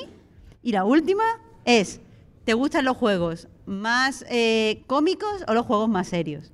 Y tú la mueves y te da tu nota para ti personalizada. eh, esa, Pero- fu- pero esa esto- función que te lleva a la nota ya existe. O sea, tú ya sabes qué nota tienes en base a todo esto. Para ti. Hombre, ¿Cómo sí, te lo pero, mi nota es mi nota es solo para mí. Pero tú, sabes, pero tú sabes la tuya, ahora mismo. Sí, o sea, yo en, mi- en el La has calculado yo meto, usando yo tu meto la nota, claro. yo le pongo a Kingdom Battle un 9 y yo meto en el cuadradito un 9. Entonces yo muevo que me gusta más me gusta más la, la estrategia que la Esto es táctica. terrible, Marta. O sea, la- las IAs nos van a quitar el trabajo a nosotros también. como a, como a eso los no- ilustradores. Pero eso no es una IA, perdóname, que eso lo he pensado yo con mi cabeza. Bueno, pero, pero luego va a cobrar conciencia. Quiero decir, notas personalizadas, esto es, este es tabú. No, mira, pues no, mira, porque esto no, no es tan fácil de hacer. He tenido que analizar profundamente cuáles son las diferencias entre el primero y el segundo que me lleven a la paradoja que yo sentía al escribir el análisis. Porque yo al escribir el análisis tenía la paradoja de, este juego, el segundo, es mejor que el primero, pero a mí no me gusta más. Entonces, a partir de ahí he tenido que pensar, ¿por qué, me, por qué tengo esta- estos sentimientos interiores? Y eso lo he reflejado en un slider. Pero eso no lo puede hacer una IA. Sí, es, un es un sentimiento, el tipo de sentimiento que solo se puede reflejar con sliders. Claro, gracias. Víctor. Pero, Es así. Ya, yo, o sea, yo la entiendo perfectamente. pero no, no, nos, no nos elimina de la ecuación esta mierda. sí, hombre, Bueno, ojalá. hay una forma en la que no nos puede eliminar. Si tú no quieres que nos elimine una IA, hay que quitar las notas. Uf. Gracias. Está bien, está bien, está bien, está bien. Está bien. No, eh, eh, eh, voy más allá. Lo que hay que eliminar es el texto. Hay que dejar el. Solo sliders. Hay que dejar solo la nota. No, ¿Qué te parece? una mierda. Bueno, pero además sigue siendo función de Marta elegir en función de qué te guste más o menos. Eh, luego salga una nota u otra, ¿no? Claro, yo- entonces, yo- al final, yo he tenido que hacer un profundo análisis Una del juego. No te lo saca. Claro, ¿Tú te acuerdas? claro. Pero, pero, Claro. pero es cuestión de tiempo. ¿Tú te acuerdas, Sí, Pep, una vez que hicimos una movida que era. eh, no, sé, no, sé, no sé exactamente cuál era. Era como los cinco mejores juegos de no sé qué. Sí. Y salían y eran distintos cada vez que entrabas. Claro. Eran random. Se generaban Hace poco lo busqué porque quería ver si funcionaba con el nuevo diseño. Y creo que sí. Ah, sí. Creo que sí. Uh, buscadlo. Quedó guay, la verdad. Pero al final yo, Marta, iba, Dime. estaba pensando en una forma amable de decir que no te ha gustado. No. Para, no, para no alimentar el, el meme de que, de que estás un poco hater últimamente. No sé si te lo han dicho. Mira, de- es que me, me jode aquí una cosa muy, muy que al fuerte, final- que es que tú estás todo el día diciendo que, que yo te funo y eres tú el que me estás todo el día No, criticando a pero mí. Al revés, yo quiero echarte un cable. Por Ah, eso no sí, quería claro. decir directamente que no te había gustado. A mí- Pero yo creo que estás proyectando el hate en los sliders. Estás- No. Me quieres decir que no son sliders bien intencionados, sino que los No, mueve que- el pero que son sliders súper bien intencionados. Como- Yo lo que quiero es librar a la nota de mi hate, O sea- librar a la nota de mi hate y dejar que cada una, cada persona con su corazoncito y su sentimiento, pero en base a mi análisis intelectual, tenga su propia nota. Bueno, mira, como nos No hay banen en. Japón, como nos banen en Japón por discurso de odio, por tus putos sliders de, de hate, eh, se acabó, ¿eh? Al final, claro. Hostia. Que a mí se me ha gustado el juego. Pero, pero. Si le pones un cero y mueves los sliders, es verdad, se, mueve- se pueden mover los sliders cuando ya te ha dicho la nota. En estos plan, son- no, no, no, espera, espera. estamos anticipando bugs, ¿eh? Mira, Si puedes... le pones un 40 como en la Famitsu, No le puedes poner, mira que no, porque mira, primero está capado, más de 10 no te sale y menos de 0 no te sale. yo Eso puntúo con estrellas, Marta. Tú apunta, porque no lo estoy programando yo. Yo Eh, puntúo con estrellas. ¿Cómo? Que yo puntúo con estrellas. Una Pues, estrella. pero vamos a ver, pues cuenta Una la estrella, y con los dedos. Tú pu- puedes poner, puedes poner uno y medio, que es una... No es lo, no es lo mismo. Eh, no, eh, sí, es lo mismo. no. No, no, no. A ver, tú no sabes, pues haz una regla de tres antes No, no, y pasa de estrella no, no. a numérico. Dos estrellas no es lo mismo que un sucio 4. Dos estrellas es Eso se sabe. una experiencia interesante si Pues entonces dos eres estrellas. aficionado al género. Pero hay, Pues un, entonces hay un estrella un slider implícito. Hay un slider implícito ahí. Apunta las estrellas, por favor. que- Pero, ahora, en serio, un poco en serio. El- la, la idea detrás de todo esto es que tú crees que si te gustó mucho el primero, Sí. es más probable que te guste menos este. Más o menos. Yo creo que si el primero te gustó muchísimo y tú lo que esperas es una, es una experiencia continuista, te va a decepcionar porque no es continuista. Ahora, si a ti el primero te gustó más o menos o relativamente, pero te gusta que se modernicen las secuelas, entonces vas a estar muy contento porque esta se moderniza muy bien. Vale. ¿No ves eso? ¿No lo puede hacer una IA, tío? Pero a ti te gusta pero mucho el primero, ¿no? A mí me gusta muchísimo el primero. El Bueno, primero sí, es cojonudo, 100% eh. mi mierda. Pero yo no lo veo. Perfecto, ¿eh? Es que igual es que no lo recuerdo tan bien o, o no lo exprimí tanto como tú, ¿eh? Porque me gustó, pero, pero seguramente, insisto, no tanto. Pero, Cuando tú mueves el slider al contrario que el mío. pero sí que me mola la, la secuela. Creo que tiene mucho sentido lo que cambia. Hay algunos peros, y esto lo he dicho varias veces también esta semana, porque creo que lo, lo- lo que propone como secuela no son mejoras, son cambios. ¿no? A, a veces, y, y- y enlazando con esa idea de el continuismo y lo que tiene que ser una segunda parte, lo que uno cree que tiene que ser una segunda parte, tiene sentido esperar mejoras, ¿no? Que se parte de una base y se pulen defectos, se ajusta la experiencia en función del feedback recibido. Y aquí yo creo que lo menean un poco más de lo. No sé si de lo necesario, pero sí de lo que cabría esperar. Teníamos en mente lo de que ahora no.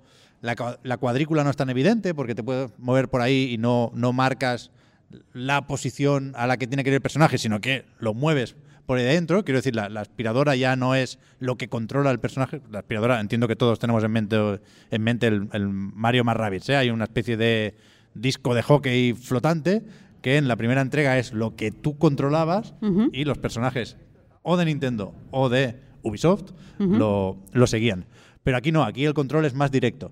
Y yo creo que tiene sentido, porque creo que durante los combates, también cuando exploras por ahí, pero eso es más anecdótico, durante los combates lo que mola es qué hace Mario Rabbids con el movimiento. Lo que gusta es desbloquear habilidades en el árbol de habilidades para llegar más lejos, saltar más lejos, poder hacer más de estas segadas, que son acciones que puedes hacer antes de disparar. y, y a mí sí me gustan los cambios. Ya digo, entiendo, entiendo lo que dices. ¿eh? Ahora, de nuevo, fuera coñas, eh, es, es fácil ver cómo alguien que estaba muy contento con lo que planteaba el primero puede pensar, esto no hacía falta tocarlo, la habéis liado y ahora me gusta menos. Pero yo sí tengo que elegir uno de los dos, aunque gráficamente ha pegado un bajón importante porque ahora la cámara es libre y no es una experiencia tan La guiada. cámara está fatal, y no es, tan, no es tan redondito como el primero. El primero, cuidado, ¿eh? Con cómo se ve el primer Las Mario Mario. cinemáticas se ven bastante mal en el nuevo. ¿eh? Sí, porque son, muchas son vídeos y están en baja. Bueno, Sí. en baja no, pero tienen artefactos de compresión. Pero, total, que a mí, a mí sí me está gustando. Creo que más que la primera parte, aunque le pongo un par de pegas y las suelto ya y así os, os dejo, ¿eh?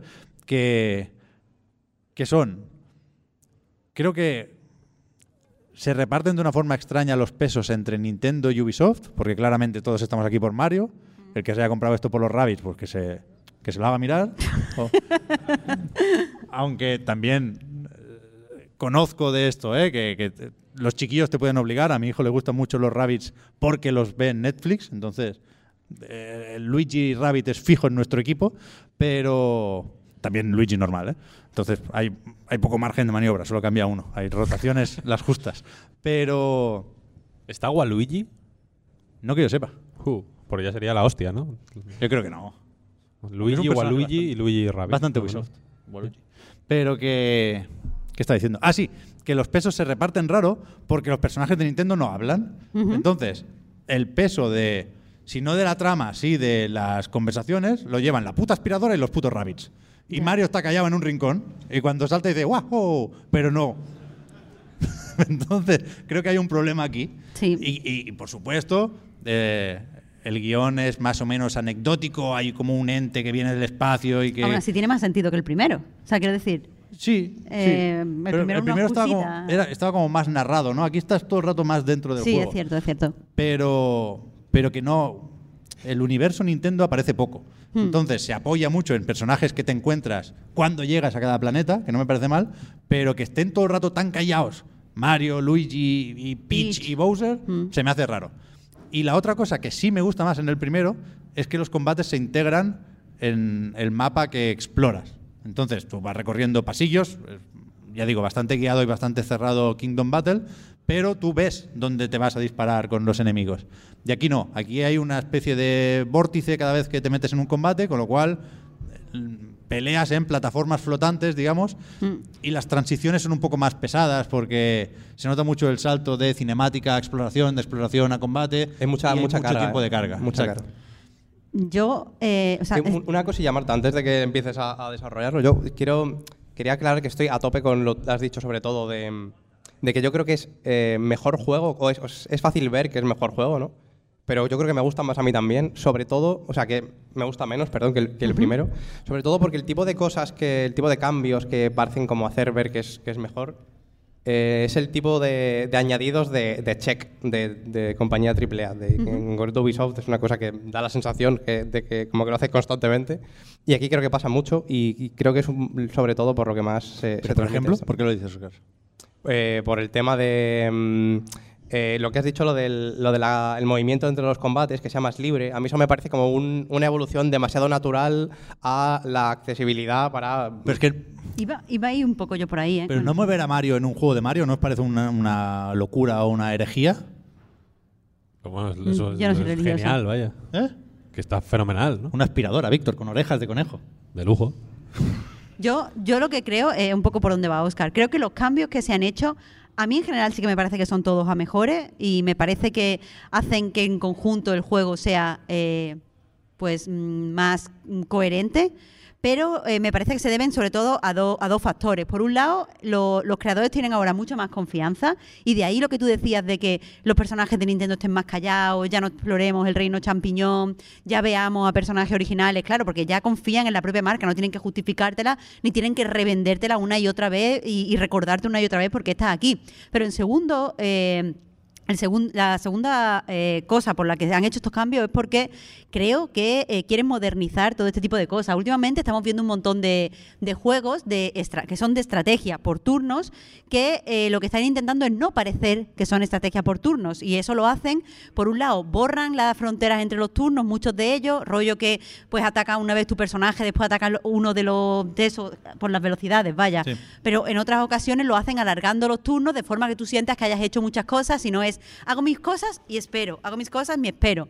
Aquí, al eliminar la, cu- la cuadrícula y controlar directamente a los personajes, los turnos son muy amplios porque puedes ir eh, por ejemplo, saltas con un personaje, te vas a tomar por culo, caes en un sitio, metes un acelerón, después del acelerón te ocultas en un sitio y entonces pues te pones la visión del héroe y entonces disparas y entonces como tienes la visión del héroe cuando disparas después vuelves a disparar otra vez. Los turnos son esos muy, muy largos y eso lo que quiere es eh, pues hacer que el juego se sienta un poco más de acción para también atraer a la gente que, que les gusta más los juegos de A mí acción. una, una cosa que me parece clave en eso es que el, el botón de justo antes de disparar sea el ZL, que es lo que sería eh, apuntar en cualquier juego de disparos Ajá, en realidad. ajá. Y Pues- me da la sensación de que es como para darle, eh, apuntar, disparar, ¿no? Para hacerlo como más, Claro, más fluido y que, que- parezca un juego de acción precisamente. Lo, lo que se lleva ahora es este tipo de acción simulada. Estoy obsesionada con eso porque lo veo cada vez más. A mí me encanta la estrategia, el, el combate por turnos, vaya, eh, estratégico, y, y me, me estoy viendo que se está yendo hacia allá, hacia simular la, la acción. Y lo que pasa cuando simulan la acción es que los componentes estratégicos del diseño pesan menos en favor a los componentes que te animan a jugar de forma táctica. Una de las cosas que no me gusta, por ejemplo, pero entiendo el cambio y me parece bueno. Pero una cosa que no me gusta es que antes en, Kingdom Battle era muy importante la altura del terreno. Entonces era posible que tú te subieras a un sitio, de- te parapetraras en, un, en la altura, entonces tú podías, había, estaba preparado el juego para que tú, teniendo un personaje que atacaba a distancia desde la altura, fueras atacando, fueras como protegiendo al resto y controlando un poco desde arriba. Pero eso ahora no te da tanta... ah, o sea, hay muchos sitios altos porque ya no te dan tanta, tanto beneficio. Y entonces eh, simplemente quieres que vayas rápido, subas, bajas y hagas más cosas. Pero acaban apareciendo todas estas cosas, ¿no? Quiero decir, hay una habilidad no muy escondida. eh, más o menos a la mitad del árbol de Luigi, Sí. que te garantiza daño crítico si disparas desde un sitio elevado o algo así. Pero, pero antes eran todos los personajes y Ya, estaban ya, desde arriba. O sea, sí, sí que yo creo que han intentado quitar complejidad con algunas cosas. Por ejemplo, ya digo, ¿eh? no recuerdo todo lo que pasaba en el primer juego, pero sí recuerdo que había armas distintas. Aquí Sí. solo hay apariencias. Exacto. Y por ejemplo, tú tenías que, a medida que progresabas, ir comprando armas nuevas para hacer más daño y para cambiar el daño elemental de, de ese arma. Aquí no pasa eso porque el, el daño elemental va asociado a los Sparks, que si te equipas, o sea, son independientes del arma y de los personajes. Te los equipas y te los vas cambiando cuando quieras antes de, un combate, ¿no? Pero me, me gusta cómo hace ese equilibrio y ese juego de pesos y, y- y complejidades. Yo, me cuesta e- echar en falta cosas porque las acabo encontrando en un sitio o en otro. O sea, o en el árbol de habilidades o en los Sparks. Y creo que con eso te queda un XCOM, que no lo hemos dicho porque es una secuela y la, la- premisa de los combates, digamos, sí se mantiene de la primera parte, mm, táctico tipo XCOM. Y, y yo creo que, no sé, me, cuesta echar en falta cosas aquí. Si es que no es tanto que se eche en falta cosas, sino que todo el tiempo puedes cambiar. O sea, eh, el primer juego te potenciaba, por ejemplo, en el uso del árbol de habilidades, a especializarte. Es decir, tienes que jugar por cojones con Mario en el primero, en todos los equipos, y después te. te, mm, o- o te- indicaba que lo que tenías que hacer es mejorar todo el resto de los personajes teniendo en cuenta que van a jugar siempre con Mario. Y, en- y no podías hacer tantos cambios en el árbol de habilidades, por ejemplo. Entonces, eso, tenías que hiperespecializarte, tenías que buscar armas que funcionaran bien con teniendo en cuenta las cosas que hacía Mario. Aquí puedes estar cambiando todo todo el tiempo. Ah, Justo antes de la batalla puedes cambiar a tu equipo totalmente porque todos están en el mismo nivel. Redistribuir puntos, ¿eh? ¿No te gusta? Que sí, que sí, que sí. Ah, Yo siempre movimiento. Pero- o sea, yo con Luigi me paso las pantallas fu, fu, volando con el helicóptero ese. Claro, pues es que, es que eso es lo que no me gusta. A mí me gusta, si pongo un punto en un árbol de habilidad, a mí me gusta estar pensándolo durante 20 minutos y cuando lo ponga decir, uy, me he equivocado. Pero tú sabes lo bonito es saber que no, que no hay la posibilidad de equivocarse. No, a mí Es me gusta todo se equivocarme. puede- todo se puede deshacer. Es que eso no me mola. Lo ves que al final sí. lo que pasa es que somos eh, tenemos elementales diferentes. Ya, ya, Pep. verdad. Yo creo que además eso va al, al mismo sitio que precisamente decía Marta, ¿no? Que, Sí, sí, que- sí. que tira hacia lo hacia lo más accesible y un poco a, la, a, a- a todo el mundo, a todos los públicos. Sí que es verdad que es, que es un poco fácil.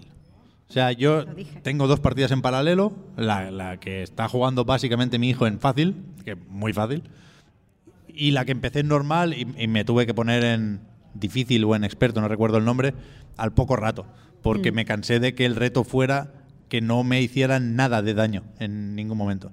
Entonces ahora estoy. Ah, bueno, y eso es otra cosa. Han desaparecido los retos individuales por combate. Que eso a mí le daba eh, como la, la puntillita de la estrategia, porque ya tienes que hacer estrategia para que, eh, pues tienes que matar a todos los enemigos sin que te hagan daño y hacerlo con no sé qué. Entonces, si tenías que cumplir todas estas cosas, tú ahí sí tenías que jugar de forma estratégica. No podías tirarte a, bueno, pues voy a dar un salto y a ver dónde caigo, yo qué sé, me escondo aquí, piu, piu, piu, piu. Eso ya no es así. A mí, sobre todo, me- la sensación que me da es que ha perdido mucha personalidad con respecto al primero. Me parece que el primero tenía mucha más. Sí. Eh, veo em, cosas que ayudan, por ejemplo, al mundo. Me parece que cómo funciona ahora la exploración del mundo y cómo puedes avanzar por ahí, que es un poco por el ejemplo clásico de los Souls, de ab- abrir atajos según vas, vas avanzando. ¿no? Hmm. Eh, y no me parece mal realmente lo que comentabas de, de que antes estaba integrado, porque claro, ¿qué es estar integrado el escenario de combate en el, en el juego? Pero claro, est- estaba, pero ¿en qué situación en un mundo eh, con, con sentido está justo casualmente Ah, no, no, puesto todo? ninguno, claro. de- claro. En, en, Xbox- en XCOM no pasa eso, ¿no? Y tiene un poquito más de sentido, se lo hacen venir un poco mejor. Aquí al menos, pues en eso, no te plantan de repente un campo de batalla en una zona turística básicamente con playa, ¿no? Que es un poco, un poco raro. Y lo que sí que eh, también me parece que ayuda a esa exploración es que antes se hacía demasiado encorsetado, porque por mucho que, que están los rabbits y son pues, parte del plato principal, aquí eh, tú también habías dicho que venimos principalmente por Mario y yo creo que, que- que también es así. Y se hacía demasiado eh, lineal eh, todas la la- las partes de exploración del mundo, de todos los objetos que te ibas encontrando, simplemente los desvíos que puedes hacer por ahí. Esta ahora sí que eh, ha cambiado bastante. Sí que se sigue haciendo un poco encorsetado, la verdad. Dentro de que está mejor y yo creo que, que es más cómodo moverte por el mundo, te lo crees más. Eh, le sigue faltando un poco. Creo que es inevitable también por, por cómo está hecho. Pero em, principalmente es eso. A pesar de que aisladamente como mundo está mejor, creo que, que es más difícil creérselo. Si pensáis en eh, los que habéis jugado el primero, eh, la escena en el mundo Spooky, no me acuerdo ni cómo se llamaba, pero bueno, el mundo Spooky, que em, la escena del, del cantante de ópera. Eso me parece lo- de lo mejor de ese juego y creo que aquí, bueno, no he avanzado tanto, creo que voy por el cuarto mundo por ahí. El de las flores, vaya. Sí. Ah, mi Bueno, favorito. creo que tampoco tampoco me, queda- me debe quedar mucho. Mm, Aquí no me, no me puedo creer que haya un momento parecido. No, no lo hay, no lo Yo hay, creo no que es que define un poco eh, lo que pasa aquí. Pero ¿Verdad que me parece buen juego, dicho esto. Faltan jefes finales, ¿no? O sea, en, en el primero, lo, del- lo de la ópera lo recuerdo y recuerdo también que el primero era una especie de Donkey Kong Rabbit que en, el- en el te iba empujando. De alguna forma, no recuerdo muy bien por qué, pero cada X turnos tenías que estar a cubierto porque si no había un ventilador gigante, una mierda así, que te echaba para atrás. Eh, Más o menos. Pero tienen similares eh, precisamente en el mundo nevado. Tienen la montaña esa que eh, aspiran. Hacen como Pero son jefes. O sea, yo recuerdo que... al- minibosses son. al final del primer mundo lo que tienes que hacer es disparar a, un- a una serie de ojos. O sea, Sí. tienes que moverte por todo el mapa Mm. porque no donde empiezas no llegas a, a todos los objetivos y no van a venir hacia ti. Con lo cual tienes que mandar un poco expediciones, ¿no? Pero, pero yo creo que no he visto todavía, y y ya digo, llevo un buen rato, un jefe. Un, un- un enemigo muy grande cuyo nombre aparezca en pantalla.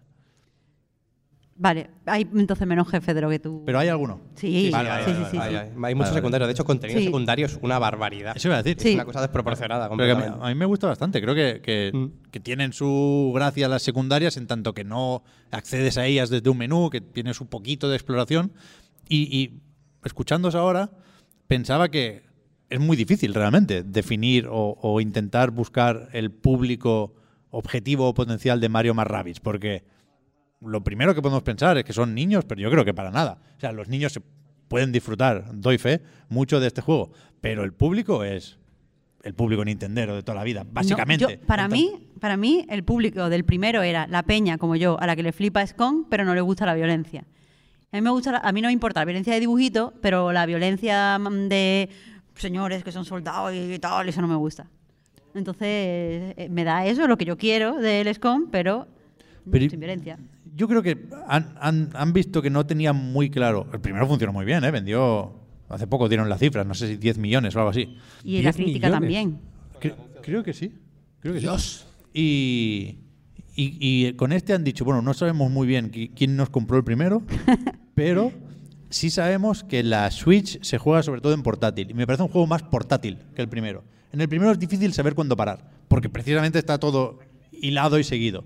Y aquí son, pues eso, islas flotantes completamente aisladas de todo lo demás para que se segmente más claramente y la dependencia o la cantidad de secundarias yo creo que también viene de eso.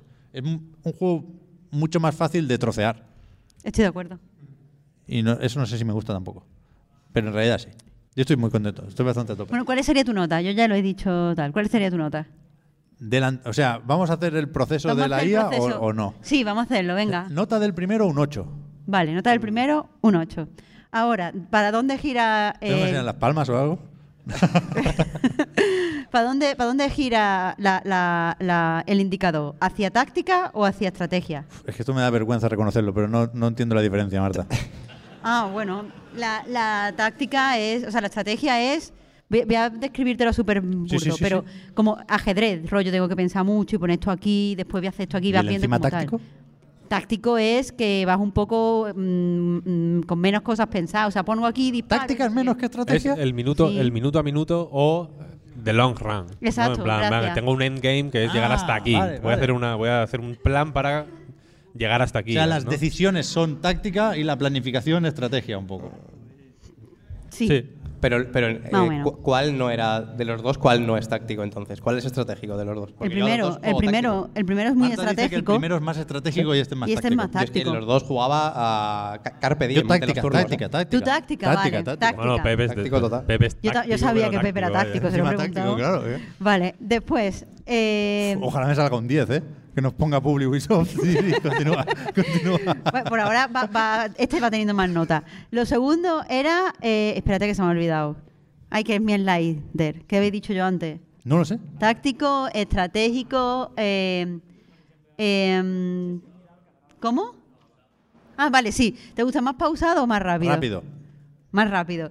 Y después, ¿te gusta que eh, haya más comedia rollo slapsti- slapstick o que sea un juego más serio donde hable los rabbits? Comedia, comedia. ¿Te gusta más comedia? Entonces, claro. le habías puesto un 8, ¿no? Sí. Te sale un 9. Bueno, está bien. Bueno, ahí Bueno, no un funciona, 10. funciona. Funciona. Funciona. ¡Ole! Funciona. Funciona. Este, este slider hay que, hay que complejizarlos un poco, ¿eh? ¿Hay que qué? Complejizarlos. Me- quiero que Pero salgan- prográmalo tú, tío. Encima que se me, que me se luego, lo, luego lo hablamos, luego lo hablamos. Tiene que salir de dos decimales. De la no- si no, vaya mierda de precisión. A lo mejor sí salen decimales, yo no lo sé. Es que yo aquí no soy, yo no soy aquí Pero no- el programa, ¿eh? Con, con, Sí salen, sí salen, con dos confirmo. opciones no es un slider, es un interruptor. que son tres opciones. No, pero el slider tiene que. real- ¿Tú te puedes parar a la mitad? ¿O Sí, es uno u otro? Ah, te vale, puedes vale, parar a la vale, mitad. Vale, vale, vale, ok, ok, ok. Pero es que si te paras a la mitad, pues no es tan fan, Pep. Pero tú eres muy radical, Pep, claro. tú. No, no, ya, ya, ya. No, pero yo entiendo, yo entiendo que, joder, u- 0,1 táctico más o menos Claro. importa. Claro, claro, claro. Es lo que yo es lo que quiero decir. Y el Mira, frame si rate, los- este es el que decía que no va a 60, Marta. ¿Ahora qué? No solo no va a 60, No sino va ni a que 30, no. vaya. Claro, y no va constante. No veas si marea el hijo de puta con la cámara encima que tiene. Que, que si marea. Fua, si yo el ¿Sí? primer día me tuve que, que quedar así en la cama en braga con la ventana abierta, así como. ¿Pero por ¡ah! qué? ¿Pero por qué? Porque me O sea, mareo dando vueltas por el mundo durante el combate. No, no, dando vueltas. Bueno, con el combate me mareo a veces porque cuando sale haces un ataque automático, a veces se mete la cámara como en una.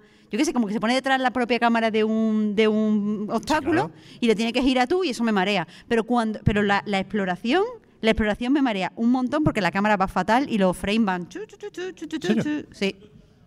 ¿A ti cuánto te sale con respecto a la anterior? ¿Un punto menos? A mí me sale un punto menos, sí. Sale un punto menos. Es que yo, yo creo que le pondría la misma, pero eh, por motivos distintos. A lo mejor uno más, más pelado que otro. A lo mejor le ponía un, un 8 más pelado a. Tú espérate y hacer el slider bueno. Venga, va. y después te pronuncia. bueno lo hago. te pronuncia bien, bien. Para mí el primero es de 9, ¿eh? yo te diría. ¿De 9? Es que un- es un nue- yo le he puesto un 9, que no es de 9. El primero, digo. Que Sí, dice que sí. Es un juegaco. Claro, absoluto. para mí también. Si es que a mí me parece un juegazo increíble. Y la gente que no piensa así, yo creo que tiene prejuicios, pero bueno, no me voy a meter ahí. Vale, vale. No quiero. De o sea. ¿hay, ¿hay sorpresas en este juego? ¿O ya nos dijeron todo? El, el- el tope, digamos, es el Bowser controlable, que esto lo sabemos desde hace tiempo. Si, si no has visto los trailers, efectivamente sí hay sorpresas. Si los has visto, yo creo, hasta donde he llegado al menos, que, que poquita sorpresa. ¿eh? Porque está la Rabbit nueva esta que se llama Edge, Edge. ¿no? La de la espada. Sí. Pero súper rápido, además. Que da un poco igual al final. ah, yo, para mí, una sorpresa ha sido un personaje que no hay. Te lo digo. Que no hay. Hay- yo pensaba que había un personaje porque está en el primero y ya no está.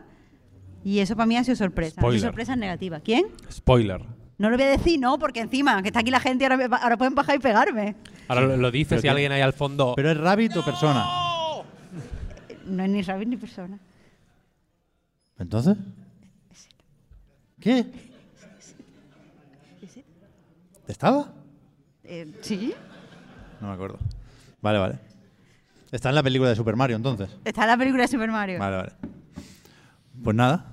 No, no sé si me da tiempo de hablar de Gotham Knights. Yo me lo voy a pasar el, el- Voy a contar dos penas que tengo para estos días, va. Que... que Iba a decir que me quiero pasar el Mario más Rabbids. Ahora estoy ya decidiendo qué juego me voy a pasar y qué juego no. Mario, Mario más Rabbids, siempre digo an, pero es más. Mario más Rabbids sí. Claramente, sí. Dos veces, además. Una conmigo, una... A Plague Tale Requiem pensaba que no y al final sí. Porque creo que hay que pasárselo. Pero por graficazo. No, porque Ah, vale. no me atrevo a hablar de él sin habérmelo terminado. Porque dicen que el final es muy... Tiene pozo, tiene peso. Que te, te lo llevas para ti para siempre. Entonces lo quiero ver. Gotham Knight no me lo voy a pasar. No, o sea, no ahora, pero sí más adelante. O sea, sale, ref- sale reforzado de esta semana Gotham Knights. Porque Pero pensado- ayer por la noche me estabas diciendo que no. ¿Qué ha pasado desde ayer por la No, noche? Yo te dije, Marta, no lo juegues. Pero, o sea, me dijiste, Marta, no lo juegues porque es bueno y no quieres que lo disfrutes. No, Entonces. porque, porque es malillo, pero lo ha intentado más de lo que yo, de lo que yo pensaba. o sea, GG, le dices, ¿no? GG. No, pero verdad, yo pensaba que era un desastre absoluto. Que era un juego que no habían tenido tiempo de terminar y que han dicho, mira, sácalo ya porque si no el Suicide Squad No lo vamos a sacar ni el año que viene. Que de hecho se han ido, esto no lo hemos dicho, pero se han ido dos de Rocksteady. y Mm, yo cierto. creo que de alguna forma es culpa de Gotham Knights. no he encontrado la relación, pero casualidad que la misma semana Sí, no, no. se piran. No, no existen las casualidades aquí. ¿eh? Yo creo que se han enfadado porque Miguel mataban, Bosé está de acuerdo con esa frase. mataban ¿eh? a Batman. Pero yo creo que ya lo sabían de antes, ¿eh? También te lo digo. ya, ya. Pero que yo pensaba que eso, que era muy malo y que lo, que lo iban a tirar a los leones, digamos. Y un poco sí, pero, pero creo que el juego está terminado. Que no. Eh, el ba- bar no- ¿eh? no lo han cortado de cualquier manera, han dicho hasta aquí y no está lleno de bugs. Yo pensaba que este sería el juego con más bugs del año. Y creo que no, creo que todavía puede ganar Sonic Frontiers, pero ya lo veremos en un par de semanas. Pero, pero es, es, es el típico juego que, que no está bien, porque no está bien, porque no se disfruta, no, no te lo pasas bien jugando, pero es difícil señalar qué cojones le pasa. No sé si es hipocondríaco o, la típica mierda de ansiedad es que me duele aquí y los médicos no me encuentran nada, pero, pero no funciona el combate. O sea, no. Tú vas pegando, vas esquivando y, es, es como, como si no sintieras. Como con. Yo no he tenido coronavirus todavía, pero lo de que dicen que pierdes el olfato y el gusto. Sí. Es un juego muy insípido. Es el- las, el- las hostias no, no suenan, no saben a nada, no, sa- no sabe a nada. Es un co- el COVID de los videojuegos, quieres decir, de alguna manera. No, no, Pero- no, pero quiero decir, el, el- el COVID es la mismísima enfermedad, la pandemia, es, es lo peor que se le puede decir. Pero esto, esto le pasa a muchos juegos, ¿eh? Esta, esta, esta, mm, no sé cómo llamarlo. Mediocridad. estos síntomas que... es como una flojera rara. Sí, pero es que no, no pasa nada. O sea, mí- no es malo, no es bueno. Bueno, pues es mediocre. me- Tiene me que haber pasó- juegos mediocres. me pasó algo así jugando a eh, Godfall, se llamaba. Sí. ¿Mm? ¿Os acordáis de, Gol- Es un de poco, Godfall? hostia, es un poco Godfall, ¿eh? Godfall yo me, me he dado cuenta de que siendo quizá el peor juego que ha salido en los últimos cinco años... No, no, no. no. Anda que no. Eh, eh, Este año ha jugado a tres Es- juegos peores que Godfall. ¿Cuál Mínimo, es? Mínimo. No lo sé. Babylon's Fall 1. Los otros Ah, dos, va, no, va, va, los otros dos no, lo sé. Joder, a mí Babylon Fall me parece mucho mejor porque Godfall es un juego absolutamente extraordinario en casi todo. Visualmente es bombástico, los modelos son hiper barrocos, súper complejos, el frame rate va a 60 frames, ¿eh? ¿Verdad, eh?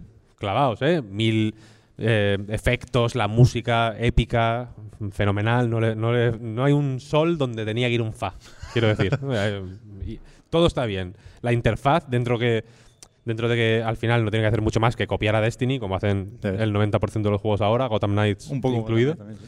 eh, combina la complejidad de tener tus builds de tus personajes, etcétera, etcétera, con pues unas facilidades, una serie de, de cosas de quality of life que hace que sea fenomenal navegar por ellas. Es un juego que, está, que todo está muy bien. Y sin embargo, o sea, te juro por Dios que ju- sentía que estaba muerto jugando. Es que- porque era, era la, la- la- la ¿eh? sensación más eh, de, de muerte cerebral. Sí, o sí, sea, es de- imposible. No sé si habéis jugado a Brain Godfall. rot. Lo acabaron di- dando con el plus, ¿no? Es más o Lo menos. dieron fácil Pero lo dieron cortado Dieron- encima. Lo Dieron una cortado. versión. Parecía que era como una versión Lite. con más cosas y uno- tenía menos. Es uno de los juegos que yo recuerde. Es que con Gotham Knights es verdad que pasa lo mismo. Es imposible no pensar en otra cosa cuando estás jugando a, a Godfall Sí, sí, sí, o a sí. Gotham Knights. Se te va la cabeza todo el rato, todo el rato, todo el rato. Y, y eso tiene que ser frustrante como, como desarrollador, quiero decir. Hay mucha gente, lo sabemos, que por desgracia sabe, es consciente, perfectamente consciente, lo sabe mejor que nadie, de hecho, que está haciendo un juego de mierda. Pero hay que hacerlo porque es su trabajo y tal y cual, y ya saldrá y ya, con suerte, el próximo proyecto será mejor. Pero tiene que ser muy jodido estar haciendo un juego que no sabes si está bien o mal. Y no hablo de mm, la, la parte más temprana del desarrollo, esto de que ya sabe- hemos aprendido hace poco que los gráficos no son lo primero que se acaba de un juego, pero no, no hablo de eso, ¿eh? no hablo de cuando todavía no ha cogido forma el juego. Cuando está ya al final, cuando lo estás testeando, decir, hostia, es que no sé, no sé si nos ha salido bien o mal. Y luego lo- recibe el público y normalmente, si tienes ante la duda, es probable que te haya salido mal. Pero, pero tiene que ser jodido. Vaya, yo em- empatizo mucho con esto. Ahí hay- yo creo que hay un nivel de, de que en el playtesting, ¿sabes? Para que le guste a todos, es imprescindible que no le guste demasiado a nadie. Ya. Entonces, mm, es como, hostia, a este le apasiona, corta esto que le está apasionando. No queremos pasión, queremos eh, que, que le guste también a estos 50 de aquí, ¿no? Pero, Y en Godfall pasa mucho eso, que claro, que hay, juegos que, que si te dicen, te doy 3.000 pavos, ¿me lo arreglas? Tú dices, sí, fácilmente, cambia esto y esto. Gotham Knight, ¿no? Gotham Knight yo no sabía qué cambiar. Bueno, pero- o sea, podría decir, el combate, a lo mejor, sí, bueno, claro, pero entonces no me pagarían 3.000 euros. Pero no, no, no sé dónde buscar, no sé dónde señalar en Gotham Knights, pero aún así tengo muy claro que el combate no se disfruta, que el mundo abierto es lamentable. Los viajes en moto son los peores viajes en moto que he hecho yo en un videojuego jamás. Y es una, una señora Batmoto, quiero decir. Te la deja Batman en herencia y, y- y se camufla y tiene muchas cosas, pero no corre. O sea, tiene, tiene un botón para, Para no- para no, a- aparecer a tu lado, pero de 25 por hora no pasa, como mi patinete. O sea, es bastante bestia. Pero eso sí sabría señalarlo. Que la moto tiene que correr más, pero entonces no dan los frames. Porque cuando vas en moto, aquello no tira, pero, pero, eh, bueno, un ahí, ahí sí que hay que hacer algo. Pero, pero no puedo recomendarlo a nadie que no venga por la historia. Que es justo donde yo no puedo opinar mucho. Porque ya sabéis que Batman muere al principio del juego. Se recrean bastante, es una cinemática bastante larga en la que Batman muere. Y después, pues es- eh, les toca a estos cuatro ser los caballeros de Gotham. Entonces, no, no, no me parece que sea claramente malo tampoco eso, cómo plantea la historia y cómo están escritos los diálogos. Pero yo no. O sea, Bárbara Gordon me sonaba un poco, Batgirl. El Dick Grayson este lo he aprendido ahora. No me gusta. Pero tampoco sé. El otro día dije que era un poco gilipollas, el del juego, y me decían que un respeto porque se ve que es un personaje querido. El Nightwing este. Pero el Pistolas no sé ni cómo se llama. Entonces, yo, yo os, os, digamos, señalo esto, que si te gusta Gotham Knight tiene que ser necesariamente por lo que viene de DC, pero se lo tienes que preguntar a otro. Pero, Yo, yo, yo, digamos, llego hasta aquí. ¿pero entonces por qué lo va a jugar? ¿Eh? ¿Que ¿Por qué lo vas a jugar? Por empatía. Es verdad. Pero es verdad.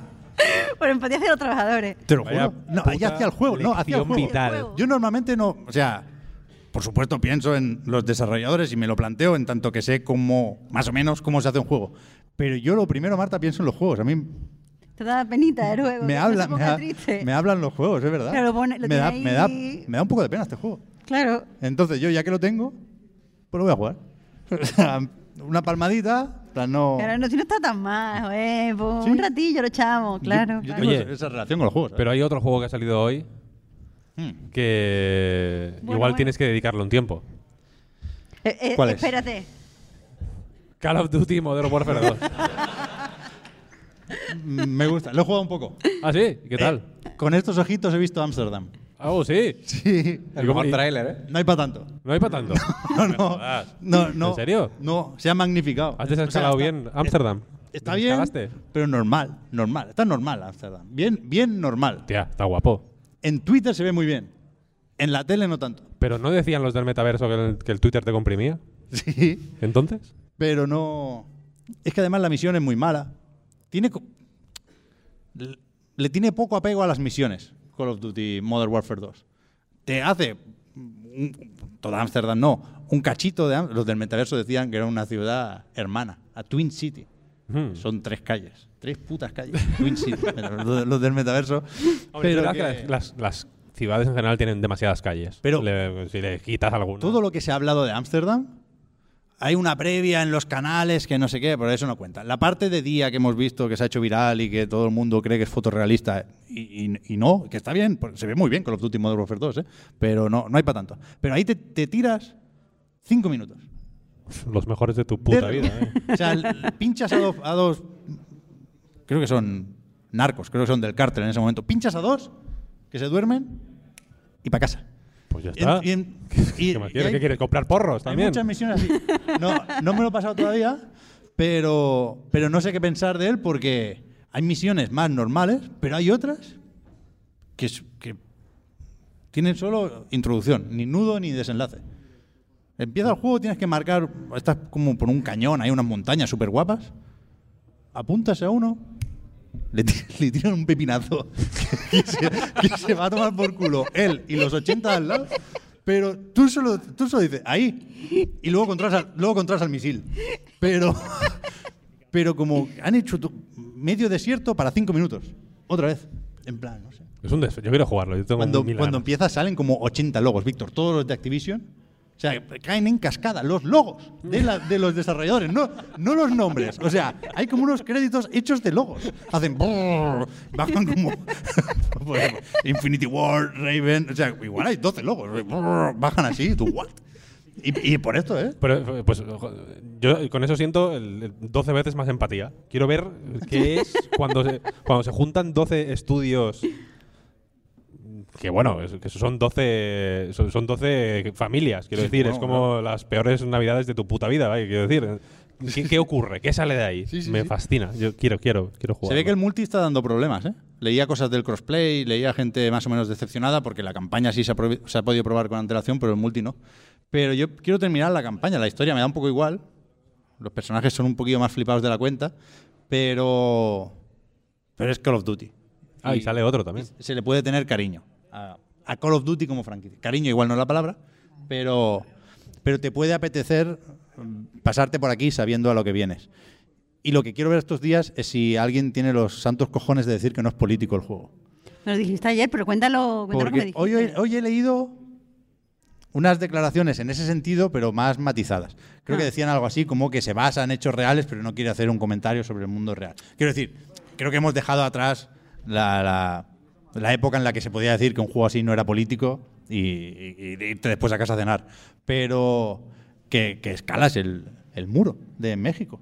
O sea, la- en la frontera entre México y Estados Unidos, Sí, pero lo- tú Lo lo subes escalas sin tu- político, sin saber. lo sube así con tus dos manitas y tus dos patitas. ¿eh? Claro, pero porque te gusta escalar, porque te gusta la escalada. Entonces dice, pues aquí Pero está el es bastante escalar. sorprendente, ¿eh? O sea, está bien, a mí me gusta que, que, que, que pueda hacer esto un Call of Duty. Luego la historia, evidentemente, es un, una chorreta, iba a decir, no sé, no sé cómo acaba. Creo que sé quién es el malo, pero no, pero no sé cómo acaba. Pero es bastante, no sé, me, me- causó cierto impacto ver desde arriba del muro la frontera entre Estados Unidos y México. Eh, Ya digo, visualmente es bastante, bastante potente el juego. Juega mucho con esta mierda de la visión nocturna, que ya se veía muy bien en el Modern Warfare anterior. Y precisamente con ese, yo todo lo que no es Modern Warfare me lo salto. Vaya, yo el Vanguard este no, no me preguntes porque no sé, no sé de qué va. Pero sé que es un poco difícil y me cuesta un poco, pero al final acabo reconociendo que es que me gusta bastante Modern Warfare. También Modern Warfare 2. Pero este tiene un, tiene un, un algo extraño que no tenía el otro. El otro era como más coherente, más... La mierda esta que dicen, ¿no? De boots on the ground. Estaba como más asentado. Este, lo de desechar ideas... Esto pues son ideas. Lo de desechar capítulos o misiones con la facilidad... No, puede ser que después se, se retome de alguna forma. No creo. ¿No? Porque va saltando entre personajes y tal. No sé, está Ah, curioso. Yo creo que te va a gustar, Víctor. O te, va a gustar verlo, vaya. Sí, sí. Está bien que tengáis este juego apuntado porque no hay otro. Sí, es verdad que es importante.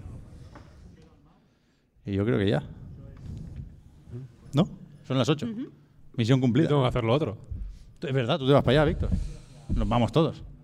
Estamos aquí despidiendo el programa. La semana que viene, cuidado, ¿eh?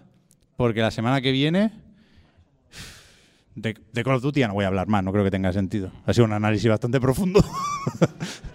pero, pero sí quiero hablar de A Plague Tale Requiem Ok. y se puede hablar también de God of War Ragnarok. Porque De hecho, sí. el embargo es el día 3, que será Sí, que el miércoles. No, jueves. El jueves es. Entonces, para cuando se publique el podcast, ya está. Fair game. Hablamos de eso. Sí. Vale. Vale. Pues ya está. ¿Qué pasa? Nada, nada, nada. Vale, vale, vale. Yo eh, estaba esperando una cosa. Es que no he visto el guion, Marta. Pero yo, pero yo creo que se ha hecho un buen programa, vaya. Un programa excelente, di que Bueno, sí. Pues ya está. Eh, me dispongo, pues, a despedirlo, a cerrarlo, recordando, como siempre, que el podcast Reload, igual que a nightgames.com, es posible gracias a vuestras generosas aportaciones. Patreon.com barra a Night Reload para más información. Hoy entiendo que no hay prórroga porque nos van a desalojar, nos van a desescalar, usando la, la jerga del duty. Y no sé si podremos coincidir el lunes creo que no, el martes tampoco porque es festivo, pero algo haremos, algo haremos para los patrons. Alguna pildorita, lo de repescar juegos pendientes, se, se va a intentar porque la verdad, de nuevo, la honestidad que nos va a llevar a la ruina, podríamos haber grabado prórroga ayer y no lo pensé.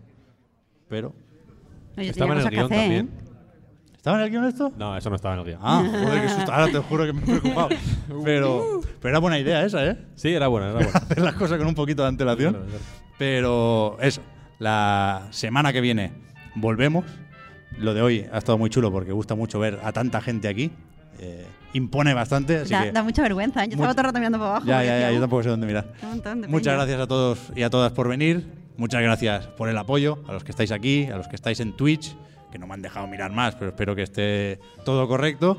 Y a los que a los que nos escuchéis cuando toque, cuando os vaya bien. Muchísimas gracias. Oscar, Marta, Víctor, y hasta la próxima. Hasta la próxima. Chao, gente. Chao.